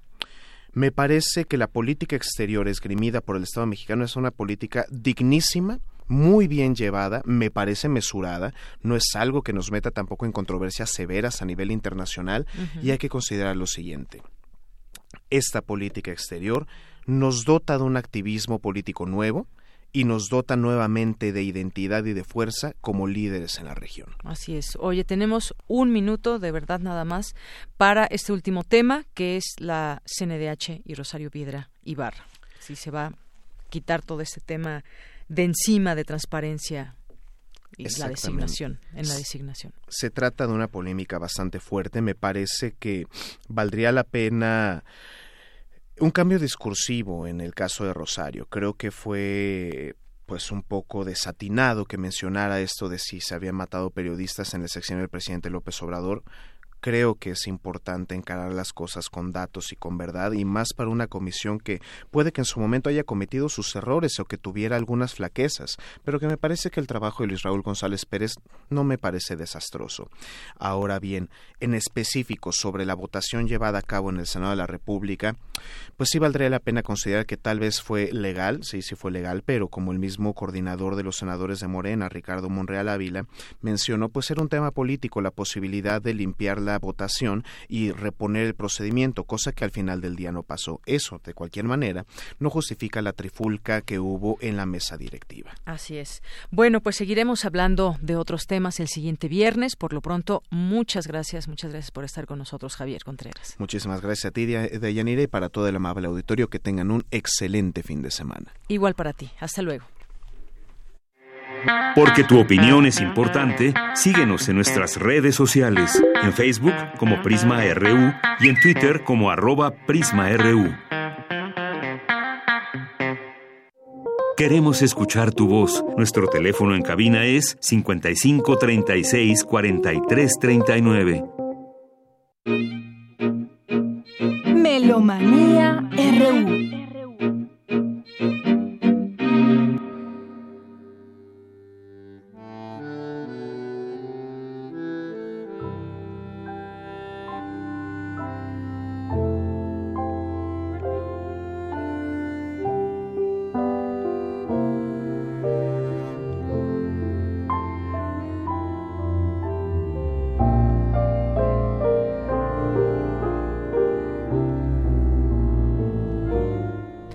pues ya estamos aquí en Melomanía RU con Dulce Wet, jefa de discoteca de Radio UNAM y que viene aquí ya ataviada con todo su material y discos. ¿Cómo estás, Dulce?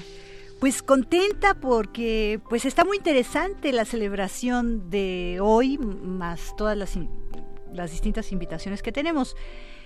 Hoy cumpleaños 77 Daniel Barenboim él es un gran pianista y director de orquesta de origen argentino. Eh, bueno, Barenboim eh, tiene varias eh, ciudadanías. La argentina, es israelita, palestino y español. Estamos oyendo una maravilla, que es Carlos Gardel. pues ustedes lo recordarán, ¿no? El día que me quieras, de 1934 esto es música del álbum Mi Buenos Aires Querido que Barenboim grabó con Maderos y Console al bajo y al este y con el bandoneón. Daniel Barenboim es ahora director general de la música de la Ópera Estatal de Berlín y de la Stadtkapelle de Berlín, nada menos. Y bueno, pues le dieron premios, ha, recibido siete Grammys, imagínate. Y es caballero comandante honorario de la Orden del Imperio Británico, Legión de Honor eh, en Francia, comandante y gran oficial en Alemania, en fin, este, muy ligado a Catherine Dupré, que la dejó cuando ella se enfermó de arteriosclerosis, fue muy polémico, un músico muy completo y que, bueno, pues felicidades donde quiera que esté. Escuchemos un poquito de Carlos Gardel y después vayámonos con Stravinsky y la suite del pájaro de fuego. Vamos a escuchar la última danza porque vamos a regalar unos pases para escuchar el concierto de mañana de la UFUNAM.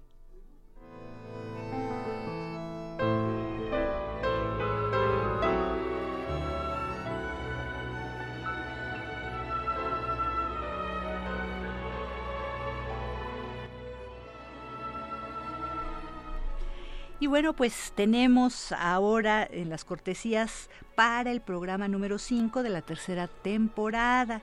Estamos escuchando la danza final de 7 de la suite El pájaro de fuego. Esta suite está cumpliendo 100 años ahora porque pues se escribió en 1919. Estamos en el 2019 y estamos escuchando una gran interpretación con la Orquesta Sinfónica de Dallas y Eduardo Mata. Bueno, pues llámenos, se va a escuchar esto.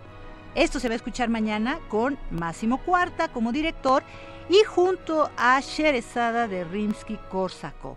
Así que si usted quiere asistir mañana, 16 de noviembre a las 8 de la noche, tiene que estar entre 7 y 7 y media en la mesa de recepción. Si se gana estas cortesías, llámenos por teléfono 55 36 43 39, repetimos 55 36 43 39. Este, escuchemos un poquito de esta emocionante música cuando Stravinsky trata a la orquesta, las cuerdas y a todos los instrumentos como si todos fueran instrumentos de percusión, que es fascinante verdaderamente. Y luego nos vamos con la primera invitación que tenemos a dos recitales este 17 del FIOF Festival Internacional de Órgano Barroco, 27 ya en este 2019. Adelante.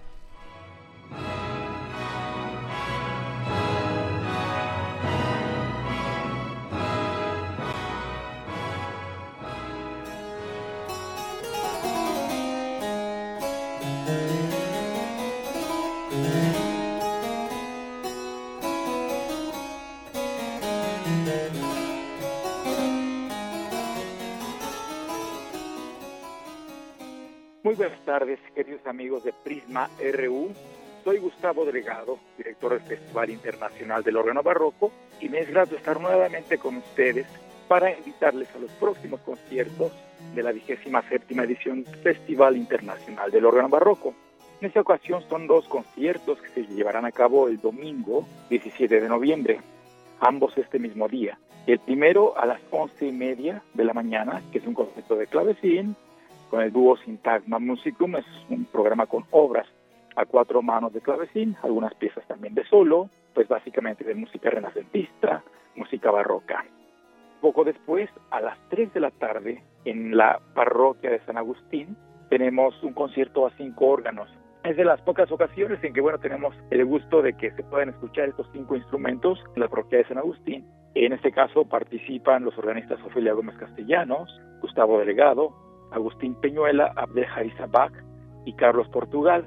También participará Lorena Barranco, una soprano, que en este caso va a hacer una obra para voz y órgano, y pues eh, invitados de corazón para que nos acompañen.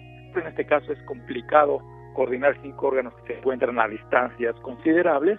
Mario Gatica, que será el director cuando tengamos que tocar esta obra cinco órganos.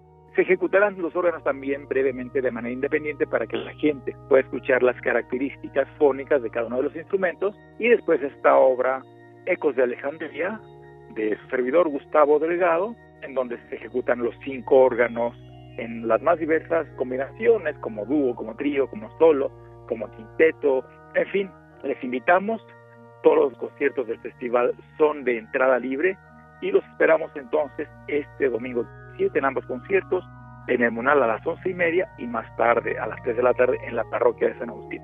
Muchas gracias y hasta pronto.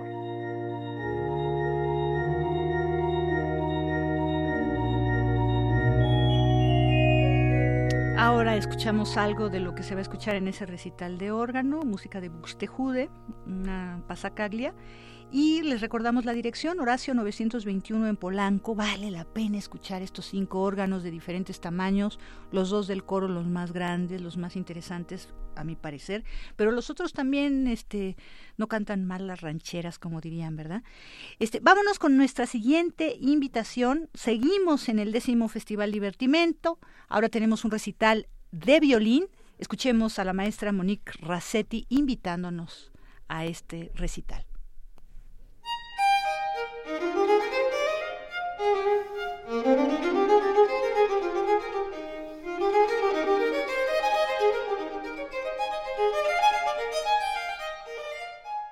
Buenos días, queridos amigos de Melomanía. Muchas gracias a Prisma RU. Aquí estamos nuevamente compartiendo con ustedes un concierto más de la décima temporada de nuestro Festival Internacional Divertimento. Les recuerdo que todos los conciertos son de entrada libre y en esta ocasión tendremos el próximo miércoles 20 de noviembre a las 20 horas, a las 8 de la noche, al violinista Carlos Egri con obras de Bach, Isaí, Berio y Paganini, un programa excepcional, obras muy raramente tocadas aquí en México para violín solo y en un lugar como la capilla gótica con la reverberación que tiene se oye increíble, no se lo vayan a perder.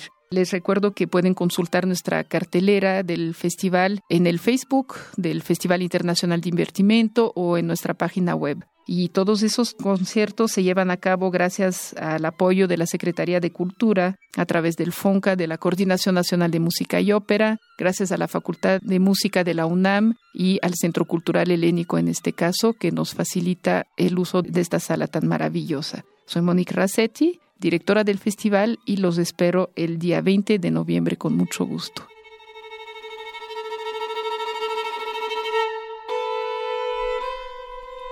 Esto que estamos escuchando es la secuencia de Berio, antes algo de la partita de Bach. Así que bueno, pues toda esta música se puede escuchar y es libre este, en un lugar hermosísimo que es la Capilla Gótica. Vámonos a nuestra siguiente invitación. Ustedes saben que ahorita está la Feria del Libro Juvenil e Infantil en el CENART. Regresó otra vez a esos lares. A mí me da mucho gusto. Y es un muy buen lugar. Sí, es precioso. Y bueno, pues entonces prepararon todas las escuelas y también escuelas del interior de la República una ópera, La Madre de los Peces. Escuchemos la invitación que nos hace su productor, Mijael Gutiérrez. Bacche, bene venies, gratus et optatus, noster animus vit laetificatus.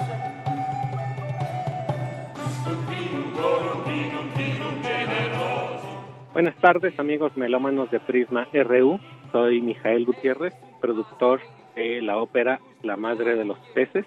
Estamos preparando todos para mañana para que nos puedan acompañar en el Teatro de las Artes, en el Centro Nacional de las Artes, en funciones de 12 y 5 de la tarde. Una de las primeras óperas producidas en conjunto con el Tecnológico Monterrey y las escuelas del Centro Nacional de las Artes y el Centro Multimedia. Es una ópera que narra un cuento de la madre de los peces, es un cuento valenciano que además está cantado en valenciano, un cuento medieval. Está basada en una fábula ya adaptada del escritor Enric Valor. La música está compuesta por los compositores Jorge Sastre y Roger Dannenberg. La dirección escénica está a cargo del maestro Juan José Tagle y la dirección musical está a cargo del maestro David Rocha Carvajal del Centro Nacional de las Artes. Está muy interesante y es muy entretenido. Además, no es una ópera tradicional, sino va a estar acompañada de proyecciones, de videomapping, de diseño de sonido interactivo.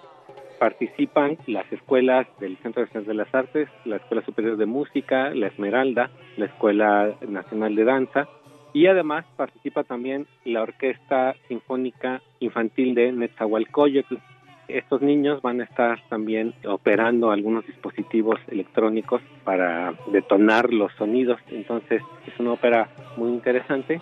Los esperamos entonces el día de mañana en funciones de 12 y de las 5. No falte.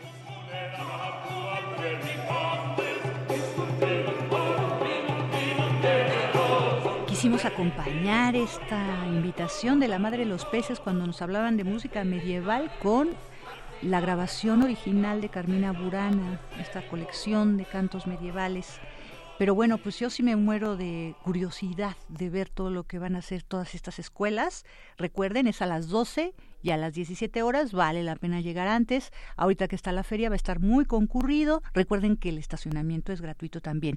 Y vámonos con la última invitación.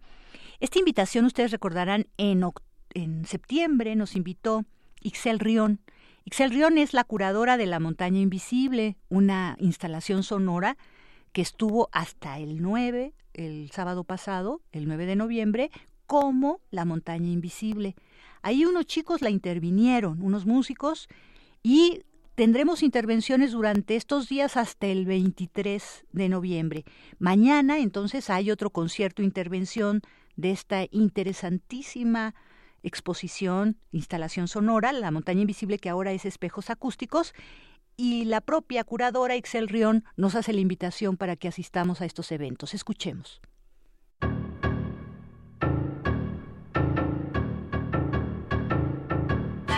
Propuestas que no se detienen. Hola, muy buenas tardes, amigos de Melomanía y Prisma RU.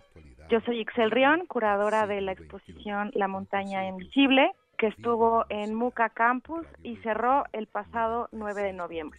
Ahora les invito a que nos visiten de nuevo en el Muca Campus con un nuevo proyecto, Espejos Acústicos.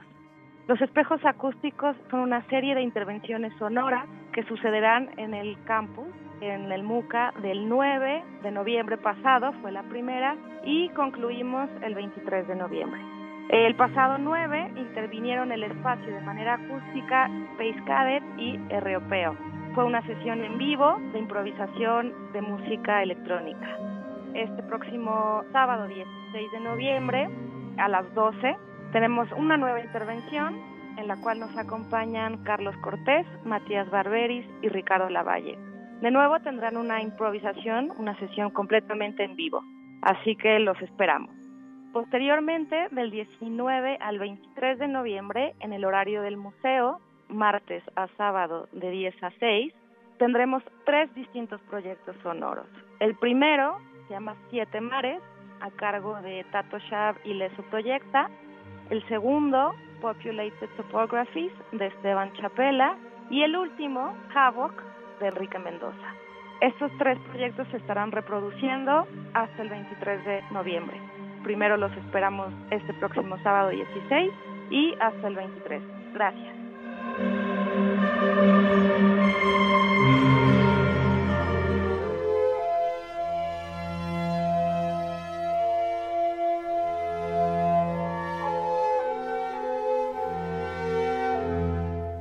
música celestial verdaderamente. Es que estamos recordando el fallecimiento del compositor alemán Christoph Willibald Gluck, un día como hoy, hace 282 años. Bueno, pues Gluck fue muy importante por muchas cosas, pero entre otras porque cambió, eh, digamos, le devolvió a la ópera el contenido teatral que había perdido en el barroco, hizo muchos cambios de cómo eran las áreas, hizo mucha música. A mí me llama la atención, él fue hijo de un guardia forestal y el príncipe Lobovitz tomó a Gluck a su servicio en Viena y lo llevó a estudiar composición con Giovanni Battista Sammartini. Una maravilla esta música que parece extraída verdaderamente del paraíso. Esto es de su ópera Orfeo y Eurídice, La danza de los espíritus benditos. Estamos escuchando una extraordinaria versión. Es la mm, Tafelmusik, en la flauta está Bartel Küchen y Janine Lamon. Escuchemos un poquito antes de despedirnos, nunca tenemos tiempo, qué bueno que ahora podemos escuchar música.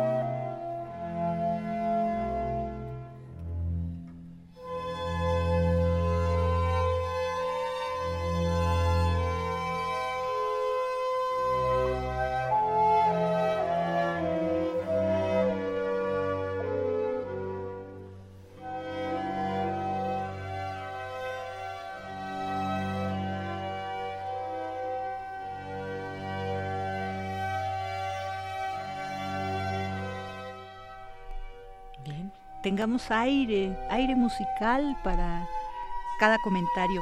Pues ya tenemos a los ganadores, los felicito porque ahora sí se aplicaron muchísimo antes de que terminara la sección.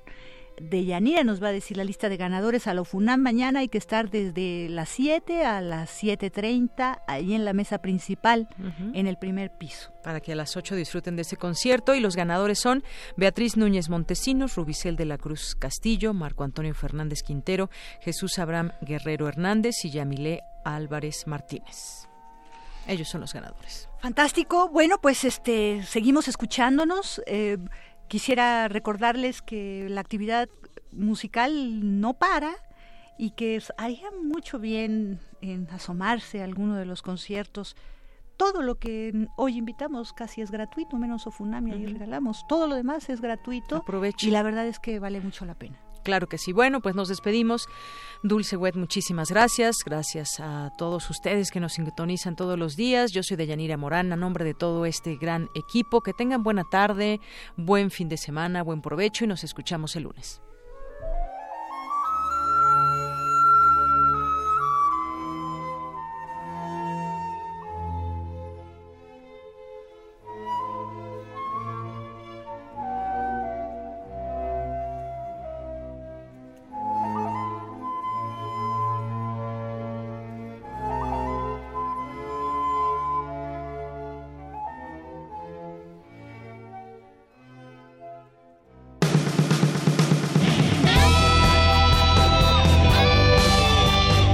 RU. Relatamos al mundo.